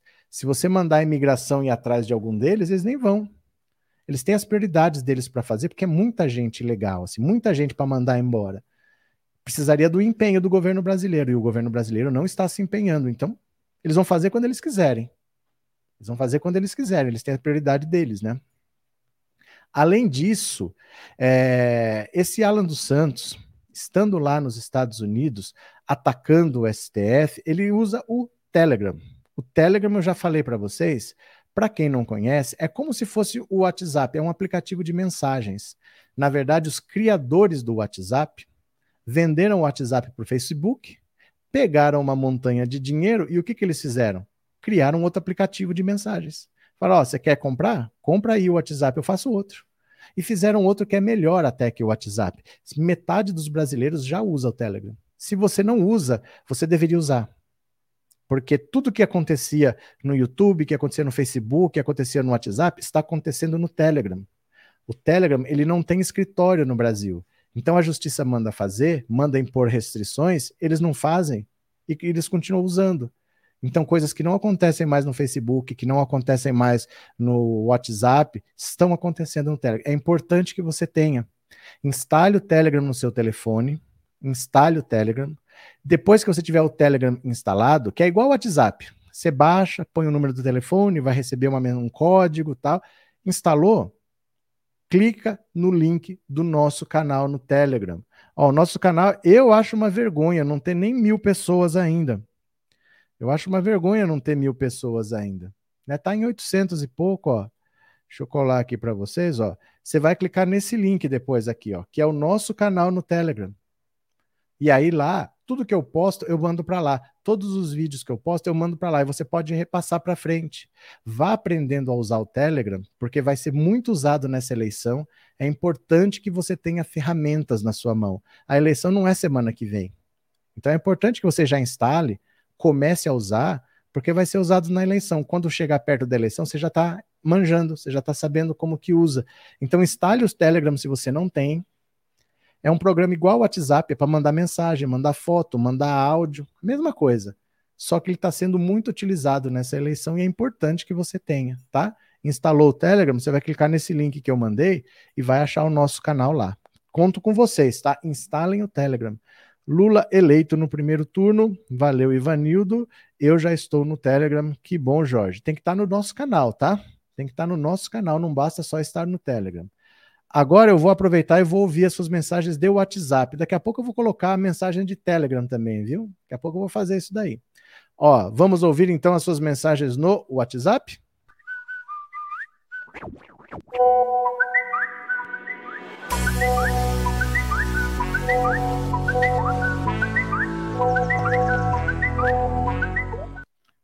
Pronto, olha aí, vamos lá? Eu quero ouvir a sua opinião. Quem que você acha que vai ser que vai ser o, o vice do Bolsonaro? Porque afinal de contas ele vai decidir isso quando? Ele já escolheu um partido? Tá na hora, né? Então aqui, ó, eu vou ouvir as mensagens do WhatsApp 14 997790615. Vamos ver a sua opinião? Olha só. Se o Malafaia achar que ele vai ganhar, o Malafaia vai ser o vice dele e acho que é o vice mais forte mesmo. Agora, se o Malafaia achar que ele vai perder, não vai ser, e ainda é capaz de Edir Macedo pular para o lado do Lula, porque esses caras nunca estão do lado do perdedor. obrigado pela contribuição. Muito obrigado. Bem lembrado, Malafaia, né? Bom dia, amigos da live, é o Walter de Campinas. Eu gostaria que fosse Sérgio Moro, só para ver a pancadaria. Esses dois aí precisam se matar, os dois. Você tá demais, olha o deboche. Boa noite, professor. Boa noite. Eu, eu, eu acho que quem vai ser o, o vice do Bolsonaro vai ser o Aristides. Ô, gente, vocês estão demais hoje, hein? Boa noite, professor. Boa noite, comunidade. Olha. Assim, ó, eu acho que o vice, a vice dele vai ser a Damares. A Damares é bem o estilo dele, bem baixa que nem ele. Os dois se merecem. Você já pensou isso? De todos os grupos que apoiam Bolsonaro, eu acredito que o Centrão é de quem ele mais precisa. Então, alguém do Centrão talvez ele chame para ser vice dele. Talvez o Ricardo Barros me veio agora na mente. É, abraço, professor Demetrios. Outro Demetrios, abraço. Quem mais, ó? Boa noite, professor. Antônio Boa noite. Silva aqui de São Luís do Maranhão. Diga. Direto ao professor Roberto Cardoso. Eu acho que é a capitã Coroquina. É a vice. o meu ponto de vista. Tá bom. Obrigado, viu? Quem mais aqui? Deixa eu ver. Opa. Saudações progressistas, professor. Aqui é o Neilo do Rio Grande, Rio Grande do Sul. Eu acho que o vice do Bozo vai ser o Braga Neto. Braga Neto, ministro da Defesa? Boa noite, professor. Aqui é José Donizete Menegasso, Santa Bárbara do Oeste. Hum. Eu acho que o presidente Bolsonaro vai buscar algum pastor terrivelmente evangélico para tentar resgatar aqueles evangélicos que foram embora ou que estão indo embora. Entendi. Eu acho que deve ser um pastor terrivelmente evangélico. Fechou. Obrigado pela participação, viu? Boa noite. Eu aposto como, como o candidato a vice do Bolsonaro em 2022, para as eleições presidenciais, seja o Luciano Hang. Luciano Hang? Pode ser. Meu nome é, meu nome é Tânia, sou de Catarina, e é, que vai ser o vice do Bolsonaro é o Braga Neto. Braga Neto? Boa noite. Boa noite, obrigado. Professor, o vice do Bolsonaro vai ser quem chorão, do Nicolas. que bebezão chorão. Aquele vereador de Belo Horizonte? Boa noite, professor. Boa noite, galera. Eu acho que quem vai ser o vice do Bolsonaro hum. é o Cramonhão. Vixe. Só pode. Vê Maria. Boa noite, professor. O vice do Bolsonaro vai ser o Braga Neto. Braga Neto? Com certeza. Valeu, obrigado. Professor, tenho certeza que vai ser a Damares Alves. Damares? Um abraço, professor. Outro. Pronto, meu povo. Você vê assim como é, é, interessante, né? O Bolsonaro, ninguém cobra dele quem que vai ser o vice, quem que vai ser, porque ele não tem plano, porque ele não tem estratégia, ele não respeita mesmo, ele puxa o tapete dos próprios aliados dele. Então, ó, Tanto faz quem vai ser o vice, já sabe que vai ser usado se for necessário, se não for necessário, vai ser descartado. Por isso que as pessoas sequer se preocupam. Né? Mesmo o, o bolsonarista, o apoiador, ele não está preocupado. Ele não está nem aí quem vai ser o vice, porque ele sabe que para o Bolsonaro, se for útil, ele vai chamar alguém. A partir do momento que não for mais útil, ele vai abandonar. Então, né? O povo hoje estava demais nas respostas mesmo. Hoje o povo está demais. Olha, a vice vai ser a Carla Zambelli. oh, meu Deus, ia ter uma fiscal de banheiro de manifestação, né? Acho que vai, ele vai querer militar ou evangélico, seria Braga Neto ou Damares. Eles não estão nem falando ainda. Não tocaram no assunto ainda não. Vamos ver, né? Vamos ver mais uma notícia aqui, ó. Abraham Weintraub. Abraham Weintraub virou dor de cabeça para o bolsonarismo. Dá uma olhada aqui, ó. Abraham Weintraub. Weintraub já desestabiliza a relação de Bolsonaro com um de seus filhos. Olha só. Eduardo e o pai, Bolsonaro, brigaram. Um acusa o outro de ter criado o problema Abraham Weintraub. Bolsonaro, segundo aliados, teve que ouvir do filho que foi ele quem levou para dentro do Planalto os irmãos Arthur também entrou na conta, o Arthur Weintraub e o Abraham Weintraub. Negacionistas. Depois, foi ele quem protegeu por um longo tempo o ex-ministro da Educação, que acabou saindo do país para escapar do STF. Já Eduardo foi lembrado que não apenas amparou e bajulou Weintraub em eventos de direita promovidos por ele, como esteve o tempo todo em contato com os radicais que agora atacam o pai no Planalto. Olha, isso aqui tem nome. Isso aqui tem nome. Sabe como chama isso aqui? Isso se chama treta na direita. Ó, é treta na direita.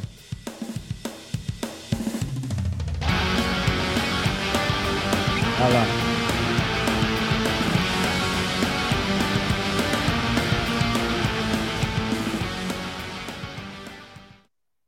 a direita se matando. Foi você, foi você, a culpa é sua. Não, a culpa não é minha. Isso é a treta na direita. Eles estão se matando, gente. Tudo isso daí é para buscar apoio, é para ter dinheiro, é para conseguir se eleger, é para ter poder. Eles estão se matando lá. O Weintraub, que era parceiro até ontem, que era um ídolo do bolsonarismo, agora ele está mais bolsonarista que o Bolsonaro. É interessante que o Bolsonaro nunca foi bolsonarista. O Bolsonaro sempre foi um cara do centrão. O Bolsonaro nunca foi o cara assim que é esse radical, esse cara maluco com essas pautas do Olavo de Carvalho. Ele nunca foi um olavista. Os filhos dele são olavistas, principalmente o Eduardo. O Eduardo é o mais olavista, mas o Bolsonaro não. O Weintraub é mais bolsonarista do que o Bolsonaro. Ele é o, o ídolo do bolsonarismo pelo radicalismo, por esse negócio de enfrentar a China, dizer que é comunavírus. O Bolsonaro, assim que ele tomou posse, ele foi lá passear na China, às custas do governo chinês. Ainda falou: estou num país capitalista. Vocês lembram disso? Deixa eu ver se eu pegar aqui a notícia, ó. Bolsonaro na China. Quer ver?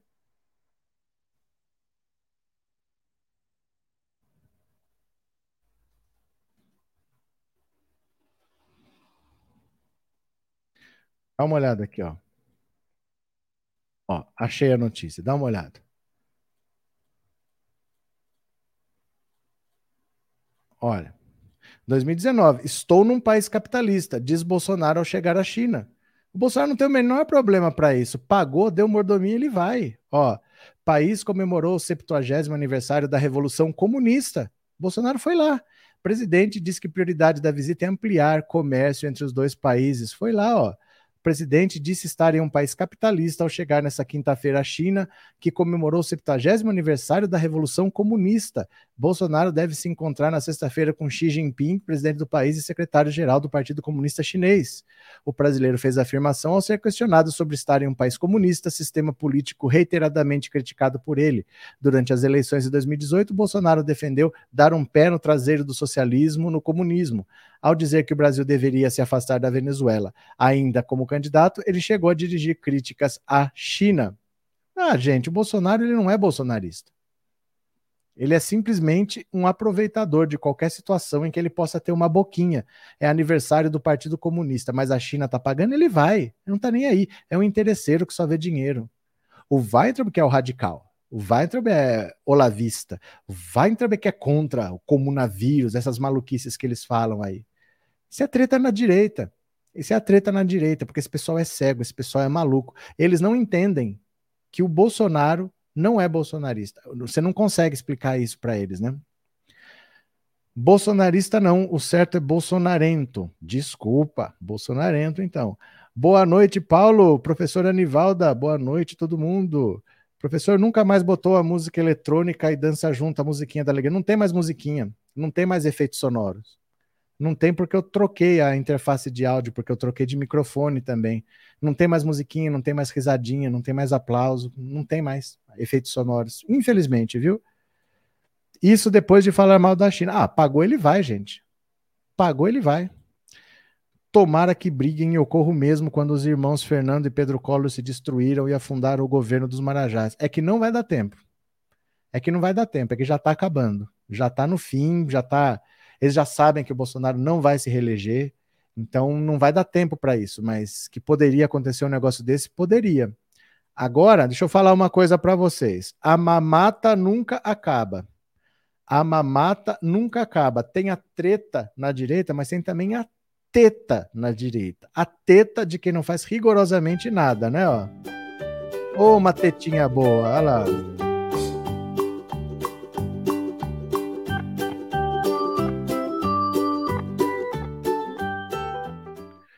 Teta na direita. Dá uma olhada aqui. Os, ninguém trabalha nessa família Bolsonaro, né? Dá uma olhada. Flávio, e Eduardo não aprovaram nenhum projeto de lei em 2021. Passaram o ano e não fizeram rigorosamente nada. Olha aqui, ó. Os dois filhos do presidente Jair Bolsonaro, que atuam no Congresso Nacional, Flávio e Eduardo, não aprovaram nenhum projeto de lei em 2021. Juntos, o 01 e o 03 apresentaram seis textos, mas nenhum foi sequer votado. A informação é de Anselmo Góes. Dos dois, o senador Flávio foi o mais ativo, apresentando cinco PL no Congresso. Eduardo, por sua vez, apresentou apenas um texto para alterar regras de vigilância epidemiológica e vacinação no Brasil, protegendo os antivacinas. O desempenho pífio dos dois parlamentares lembra a fama do pai, atual presidente Jair Bolsonaro. Ocupando uma cadeira no legislativo por cerca de 30 anos, Bolsonaro aprovou apenas dois projetos, tendo apresentado 171 textos. O desempenho irrelevante vem sendo repetido por sua prole. Na matéria do jornal, ainda um levantamento de gastos dos dois parlamentares, que juntos somam quase 500 mil reais. Neste quesito, o deputado Eduardo é o mais produtivo, tendo gasto cerca de 360 mil reais do montante. Flávio gastou 114 mil. Em 2022, Flávio será o número um na coordenação da campanha presidencial de Jair, o que provavelmente fará seu desempenho parlamentar cair ainda mais. Eduardo, por sua vez, deve buscar manter sua cadeira na Câmara. Que família que não faz nada, viu? Que família que não faz nada. Dois zeros à esquerda, o 01 e o 03 são dois zeros à esquerda. Isso é que é verdade, né? Esse coronavírus, pelo jeito, foi inventado em laboratórios para depois colocarem a culpa na China de Pequim. De onde você tirou isso, Ivanildo? A gente, para falar essas coisas, a gente tem que ter o mínimo de responsabilidade. Quando a gente não tem fatos, não fica inventando. A esquerda tem uma vantagem sobre o bolsonarismo: a verdade. Falar besteira tira da gente o que a gente tem de vantagem, que é a verdade. Nós não podemos optar pela mentira, porque se a gente for para o campo da mentira, eles têm mais experiência, nós vamos perder. Se tiver informação, fale. Se não tiver, não invente. Porque nós temos a única vantagem de ter a verdade nas mãos. Nós não podemos abrir a mão de ter a verdade. Ah, isso deve ter sido, mas como deve ter sido? Como assim deve ter sido? Né? Não, não, não caia nessa, não, de começar a fazer o jogo deles, de jogar coisas ao vento, porque aí nós perdemos a nossa vantagem de ter a verdade do nosso lado. Né? O Flávio é especialista em rachadinha e o Eduardo em fake news. Verdade. Cadê? Da família, só quem aprovou um projeto pessoal de postar notícia todo dia nas redes sociais foi o vereador federal. É, likes, likes, likes tal pai, tal filho, pessoas inúteis e incapazes na política. Bolsonaro é inimigo do trabalho. Ele tem cãibra, gente. Se ele começar a trabalhar muito, ele, ele tem cãibra. Bolsonaro ele não, não é muito dessa laia, não, aí de quem trabalha. Para ele, isso aí é, é, comunismo. Trabalhar é coisa de comunista, né? Deixa eu pegar mais uma aqui, ó. Reinaldo Azevedo. Isso aqui é uma grande verdade. Dá uma olhada aqui, deixa eu compartilhar de novo. Toda hora tem que ficar compartilhando esse negócio, mas vamos lá. No método Moro, ele já teria sido alvo de condução coercitiva, prisão preventiva e seus bens estariam bloqueados. Olha a ironia que o Reinaldo Azevedo falou do Sérgio Moro. É verdade. O jornalista Reinaldo Azevedo enumerou uma série de problemas relacionados à consultoria prestada pelo ex-juiz suspeito Sérgio Moro a Alvarez e Marçal ele lembra, por exemplo, que 75% do que a Avarez e Marçal fatura no país vem de empresas investigadas pela Lava Jato, como revelou uma planilha de pagamentos recebidos pela empresa. No método Moro, Moro já teria sido alvo de condução coercitiva, estaria em prisão preventiva e seus bens bloqueados, constata Reinaldo em postagem no Twitter. Ainda que a Lava Jato só tivesse punidos culpados, justiça e Ministério Público não são trilhas para a riqueza e a política, né? Olha só.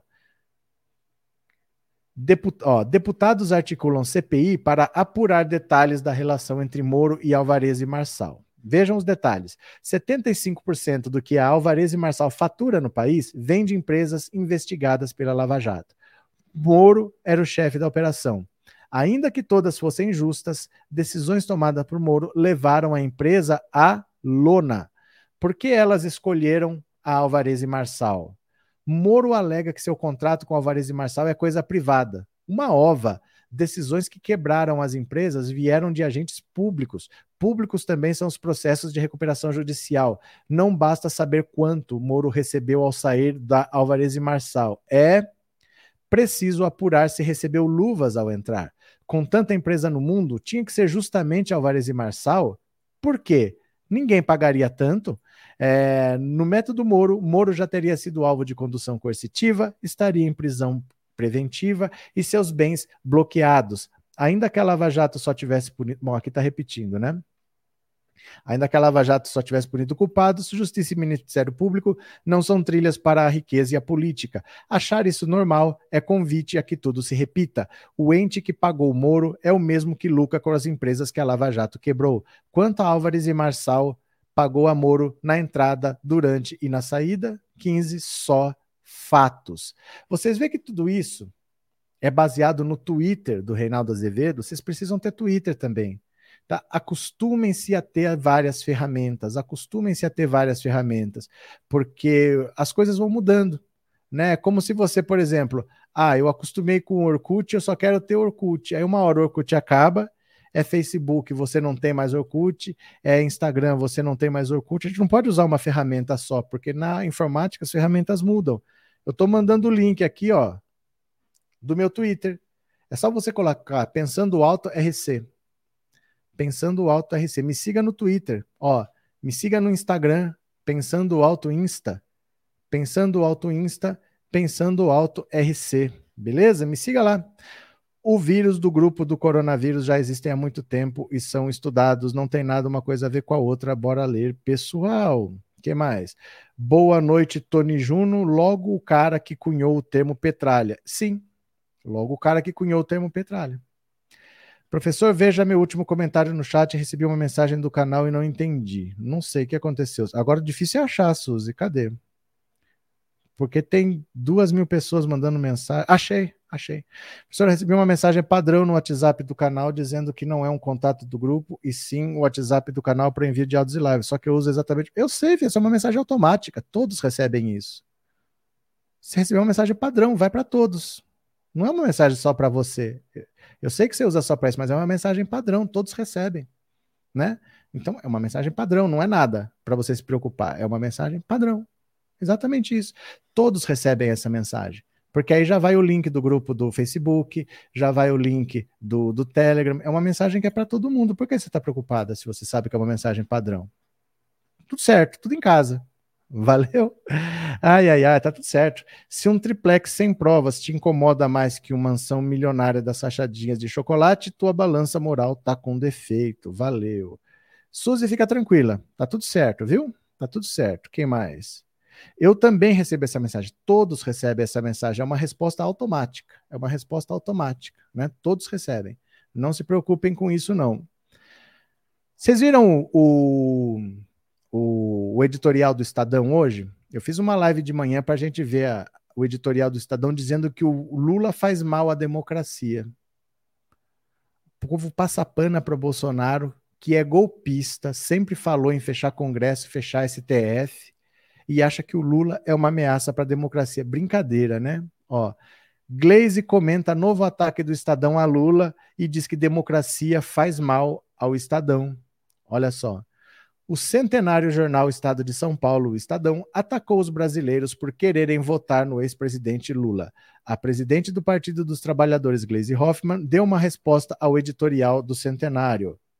Ela escreveu no Twitter. Gente, tenham um Twitter, façam um Twitter. A democracia faz mal ao Estadão. Editorial de hoje mostra que não se conformam com a vontade do povo de trazer Lula de novo para reconstruir o país destruído pelo golpe do impeachment e por Bolsonaro.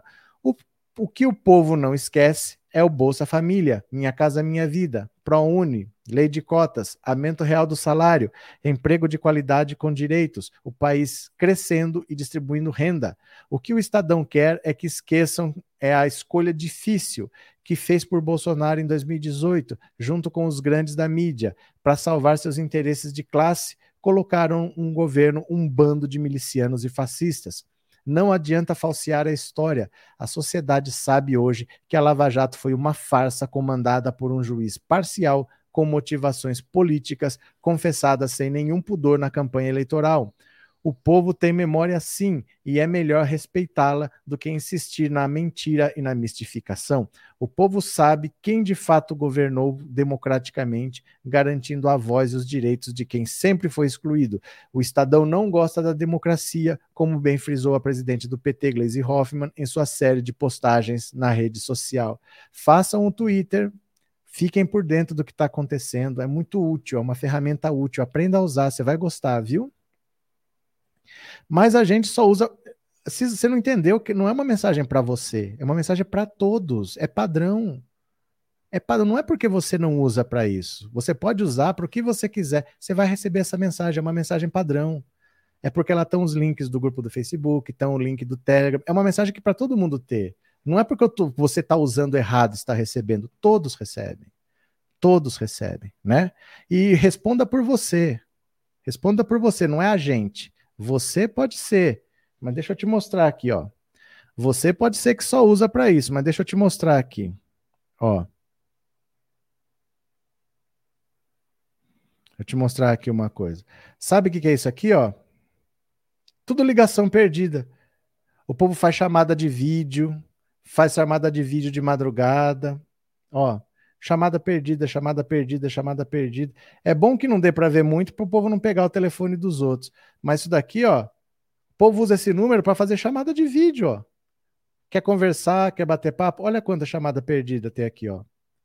Olha quanta chamada perdida tem. O povo liga, o povo fica mandando um monte de coisa, fica fazendo mensagem de áudio, chamada de vídeo. O povo usa para isso, para isso que tem essa mensagem padrão. Mas se você não usa, tudo bem. É uma mensagem padrão, não é só você que está recebendo. Todo mundo recebe. E o povo, não sei por que que fica. Gente, de madrugada chega mensagem chamada de vídeo. Por isso que eu tenho dois aparelhos. O meu celular, ele aceita dois chips. Só que eu não posso usar o segundo chip lá, porque o povo fica ligando. Ele toca. Então tem que ter um outro aparelho para ficar no silencioso e não usar, porque o povo fica ligando, fica fazendo chamada de vídeo, acredite você ou não, o povo faz isso, viu? Ai, ai, ai, o povo é demais. Lula eleito no primeiro turno, Ivanildo. Cadê que mais? Surgiu logo na China de Pequim esse coronavírus, só porque é um país esquerdista evoluído, onde muitos países capitalistas têm tanta raiva. É que assim, Ivanildo, o Zika vírus causa microcefalia em bebês surgiu no Brasil. O que, que o Brasil tem a ver com isso? Podia ter surgido em qualquer lugar, surgiu no Brasil. Esse coronavírus surgiu na China, podia ter surgido em qualquer lugar. A vida natural, biológica, ela é assim, ela não respeita fronteiras. O vírus não sabe se ele está na China, se ele está no Nepal ou se ele está na Índia. O vírus não respeita fronteiras. O Zika vírus surgiu no Brasil, provocava microcefalia em crianças. E aí, o que, que o Brasil tem a ver com isso? Né? Essas coisas acontecem, a biologia é assim mesmo, né? Paulo Cruz, obrigado, mostrei para ela, desejo outro. Cadê? Cadê? Tenho todas as redes, muito bom, tem que ter todas as redes. O Estadão se tornou pequinês, late muito, mas ninguém ouve. Cada hora vai ficando mais irrelevante com essas bobagens, né? Cada hora vai ficando cada vez mais irrelevante. Olha aqui, o fantasma que ronda a família Bolsonaro. Tem um fantasma que ronda a família Bolsonaro. Esse fantasma se chama Fabrício Queiroz. Olha, por vaga na Câmara, Queiroz cava apoio de Bolsonaro e encontra resistência em siglas aliadas do presidente. Gente, ninguém está querendo filiar o Queiroz. O Queiroz quer ser candidato, ninguém está querendo filiar o Queiroz. Porque veja, quem está com Bolsonaro quer o Queiroz, que nem o próprio Bolsonaro quer, e quem não está com Bolsonaro está com Lula. Quer o Queiroz? Onde o Queiroz vai se filiar? Olha. Pivô do caso das rachadinhas no antigo gabinete do senador Flávio Bolsonaro e símbolo das suspeitas de corrupção que envolvem a família presidencial, o policial militar reformado Fabrício Queiroz animado pelo esfriamento das investigações do caso, quer se candidatar a deputado federal. Em entrevistas e publicações nas redes sociais, por hora sem sinal de cobrança explícita, ele deixa claro que pretende contar com o apoio do presidente a seu nome. Bolsonaro até agora não fez gesto político em relação ao amigo que sofre para encontrar um partido que abrigue alguém com seu histórico até nas legendas mais fiéis a Bolsonaro, há forte resistência ao ingresso de Queiroz. O Globo ouviu 10 dirigentes de oito siglas. Cinco delas são da base do governo: PL, PP, Republicanos, PT, PRTB. E três se dizem independentes: União Brasil, MDB, PSD. Nenhum deles se mostrou favorável à possibilidade de se tornar correligionário do ex-policial. A contrariedade é ainda maior entre os políticos desse universo que ocupam assentos no comando do diretor do Rio, domicílio eleitoral de Queiroz. A maior parte falou sobre condição de anonimato, alegando receio de criar arestas com a família presidencial, de quem Queiroz é próximo desde a década de 80. Já o presidente do PL no Rio, deputado Altineu Cortes, confirmou que se encontrou com Flávio Bolsonaro na semana passada para discutir candidaturas do partido ao Congresso, mas disse que jamais tratou sobre planos eleitorais de Queiroz. Em seus perfis nas redes sociais, Queiroz tem feito acenos ao PTB, o PM já publicou, inclusive, fotos homenageando o ex-deputado Roberto Jefferson, cacique histórico da sigla e que está preso desde agosto do ano passado. O Globo apurou com lideranças da legenda, porém, que o amigo da família Bolsonaro não seria bem-vindo. Há uma semana, em entrevista ao Estadão, Queiroz afirmou que, se receber apoio explícito de Bolsonaro, será eleito o deputado mais votado do Rio. Foi um primeiro pedido indireto de ajuda. Outro recado implícito veio ontem, depois da publicação de uma entrevista à revista Veja, em que outro amigo de longa data da família Bolsonaro, Valdir Ferraz, admite que havia rachadinho nos gabinetes do clã, atribuindo a culpa à mulher de Jair Bolsonaro, Ana Cristina Vale, Queiroz publicou: Se isso é amigo, imagina se fosse inimigo, escreveu o ex-policial. A frase remete à lealdade que o próprio Queiroz sempre manteve com a família Bolsonaro durante toda a investigação das rachadinhas na Alerj. Olha, parece que é assim. O Queiroz, se ele se candidatar, ele vai acabar se elegendo, ele vai acabar tendo imunidade parlamentar. Sabe qual é o problema desse raciocínio? É que assim, o Queiroz tem um histórico muito, muito, muito complicado. Ó, se vocês fizerem um Twitter, vocês sigam lá o Pensando Alto RC, porque eu tenho um tweet fixado que é importante que vocês vejam, ó. Aqui está o meu Twitter. Tem esse tweet fixado aqui é sobre o Queiroz. Está fixado lá há muito tempo. Olha, Queiroz não é apenas o rapaz que deposita cheques. Esse homicídio foi cometido por Queiroz e Adriano da Nóbrega em 2003. O Adriano miliciano mataram Anderson Rosa de Souza. Aqui está o atestado de óbito e a declaração do homicídio. Caso aberto há 17 anos, hoje, né? Como é 2003, já está em 18, que pode render até 20 anos de prisão a Queiroz. Então, olha aqui, ó. Anderson Rosa de Souza, a certidão de óbito e a declaração que foi feita na polícia, testemunha Adriano Magalhães da Nóbrega, Franz Fabrício José Carlos de Queiroz, homicídio simples. É testemunha só porque eles declararam que foi um auto de resistência. O auto de resistência é quando você vai prender uma pessoa, a pessoa, para não ser preso, toca tiros com você, resiste à prisão, e na troca de tiros a pessoa morre. Então você coloca como auto de resistência. A grande suspeita que existia no Rio é que o auto de resistência era uma desculpa para você eliminar adversários. Então poderia existir grupos de extermínio dentro da polícia que matavam inimigos e colocavam lá que era auto de resistência. Teve até uma CPI dos autos de resistências. Quem foi o presidente dessa CPI lá no Rio de Janeiro foi o Freixo. O Queiroz tem esse homicídio em aberto, de 2003. Tem outro em 2002, que é o do Gênesis Luiz da Silva. Os dois casos estão em aberto, nunca foram a julgamento, o nome dele está lá, mas o caso nunca foi julgado. E é difícil você trazer um cara desse para a legenda, né? Você está trazendo uma vitrine muito grande para receber pedrada. O próprio Bolsonaro ele não se aproxima do Queiroz, ele se aproxima nos bastidores, mas não publicamente. Ele pega o Queiroz, coloca lá no sítio do Acef, mas publicamente ele não vem defender o Queiroz, ele não toca no assunto. Então, achar que o Bolsonaro vai apoiar abertamente o Queiroz, ele não vai fazer. Ele vai tentar se afastar por causa das rachadinhas. Por isso, os partidos que apoiam o Bolsonaro não vão querer o Queiroz. Quem apoia o Bolsonaro não vai querer o Queiroz, porque o próprio Bolsonaro se distancia dele. Já os que não apoiam o Bolsonaro, esses é que não vão querer o Queiroz mesmo. Então, por onde ele vai ser candidato? Por que partido? Os partidos estão querendo distância do Queiroz, porque se você apoia Bolsonaro, você quer distância do Queiroz. Se você não apoia Bolsonaro, você quer distância do Queiroz. Né? Professor, eles podem espalhar várias mentiras acusando Lula, isso só vai servir para Lula fortalecer ainda mais. É que assim, Maria, não está colando mais. Não está colando mais. Você quer ver a última? Ó.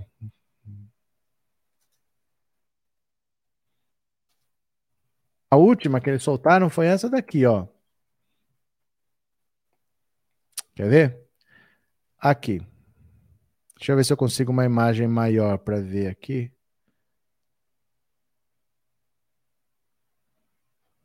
Espera aí.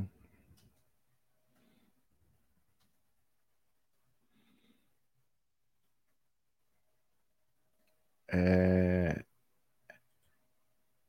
Essa daqui dá para ver mais ou menos. Dá uma olhada aqui. A última que eles soltaram foi essa. O Carlos Bolsonaro soltou uma foto de um iate. Tem um cara aqui sem camisa. Falaram que é o Lula. Enquanto você está reclamando do Bolsonaro dançar funk, o Lula está no iate, ninguém fala nada. O iate se chama, vamos ver se dá para ampliar aqui, ó. Acho que vai dar para ampliar aqui. Ó, cadê a foto? Aqui. Ó, estão falando que esse cara é o Lula e que o iate se chama Lula Lu, mas essa foto aqui não tem nada a ver com nada. Eles espalharam essa fake news aí. É capaz que você nem ficou sabendo. Porque agora todo mundo já sabe que eles mentem e ninguém leva a sério mais. Eles podem mentir o quanto quiserem, mas não cola mais. Todo mundo já sabe que eles são mentirosos. Então, eles soltaram isso tem uns 10 dias contra o Lula, mas não pega mais. Todo mundo já sabe, todo mundo já está calejado dessas mentiras dele, entendeu? Não faz mais efeito. Bem feito, todos têm que ir para a sarjeta, esses criminosos. Suzy Cidreira não sabia disso, gostaria também de ser esclarecida sobre essa mudança do Glenn. Né? O Queiroz deve ter cartas na manga, ele não é bobo nem nada. É que assim, não ache, olha, não caiam nessa ingenuidade de achar que o Queiroz vai entregar Bolsonaro. Isso não vai acontecer. Do mesmo jeito que o Rony Lessa, que está preso há três anos por ter efetuado os disparos contra a Marielle, nunca falou quem mandou matar. Como o sargento da aeronáutica, que está preso na Espanha, que foi estava levando 39 quilos de polvilho, está preso, condenado a seis anos de prisão, mais multa de 2 milhões de euros não falou quem que mandou fazer. Na bandidagem não tem essa, eu tenho cartas na mangas, eu vou jogar no ventilador. Não existe isso de jogar no ventilador. Isso não acontece. O Queiroz não falou nada até hoje, ele não vai falar, ninguém que está envolvido vai falar. Todo mundo sabe, mas ninguém vai falar. Não esperem que ele vai. Ah, ele vai jogar tudo. Não, não vai fazer. Ele não vai fazer. Na bandidagem não tem isso, né?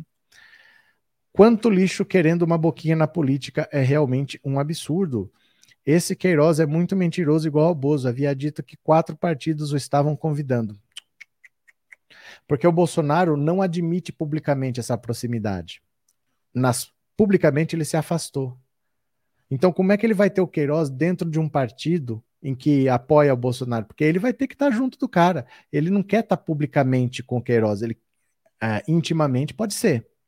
Nos bastidores pode ser, mas publicamente não. Então ele não vai estar num partido que apoia Bolsonaro. E se não apoia Bolsonaro, menos ainda quem vai querer o Queiroz. Né? Como é que um cara que é contra o Bolsonaro vai estar com o Queiroz no partido? Então, é difícil achar onde é que ele vai se encaixar, porque ele não vai ser apoiado pelo Bolsonaro. O Bolsonaro não vai apoiar o Queiroz, né? Lula presidente no primeiro turno é isso que nem isso que nem está fazendo campanha. E se fosse o Lula, qual o problema? Lula é um cidadão livre. Não importa, Célia. Não importa. A fake news não é assim. Qual é o problema? Não importa. Eles ficam só repetindo. Eles não param para pensar. Só que nem isso está repercutindo mais. Não tem mais efeito, né? Não tem mais efeito.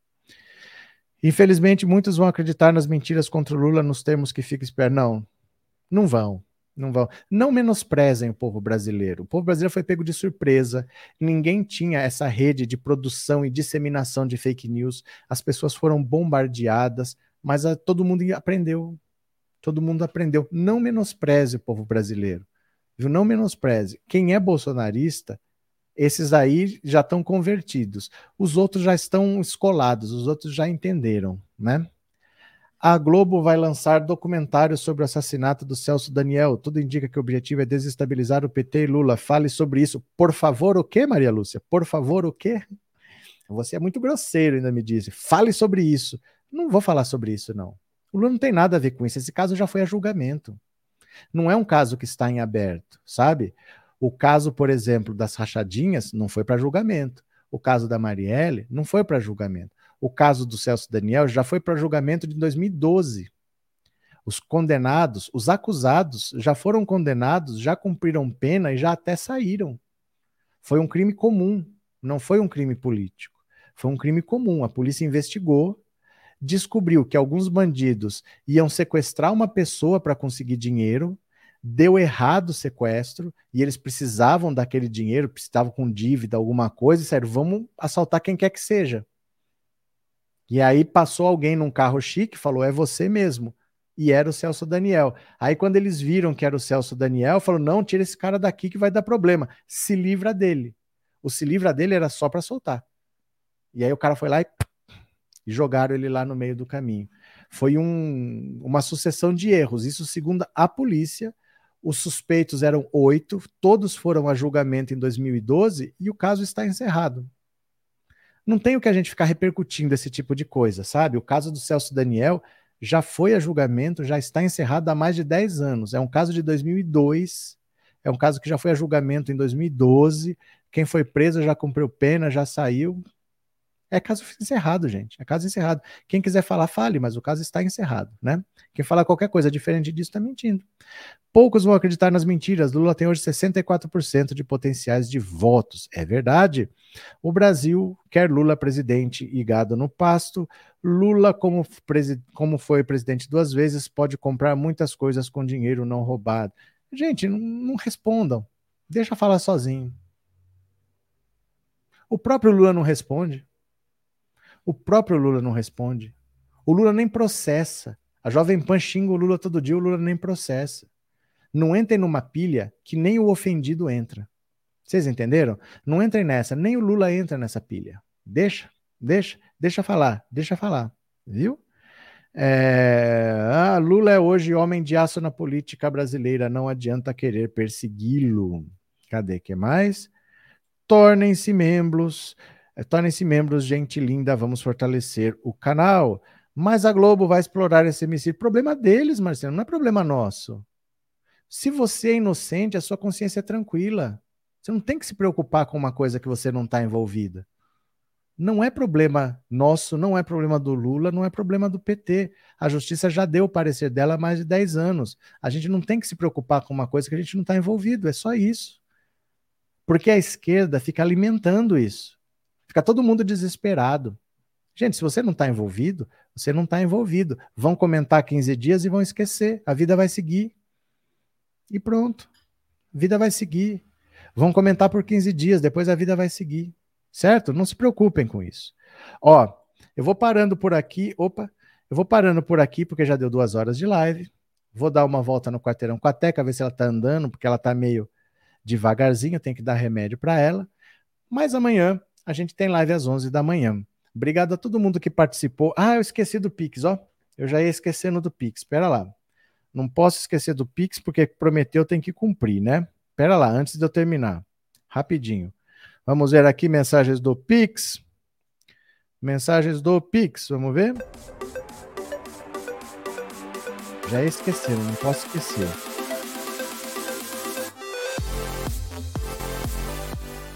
Pronto.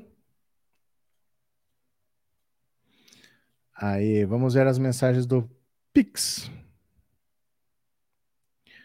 Bora. Olha, Tiago Vitor de Araújo, obrigado pelo seu Pix. Não mandou mensagem, mas muito obrigado.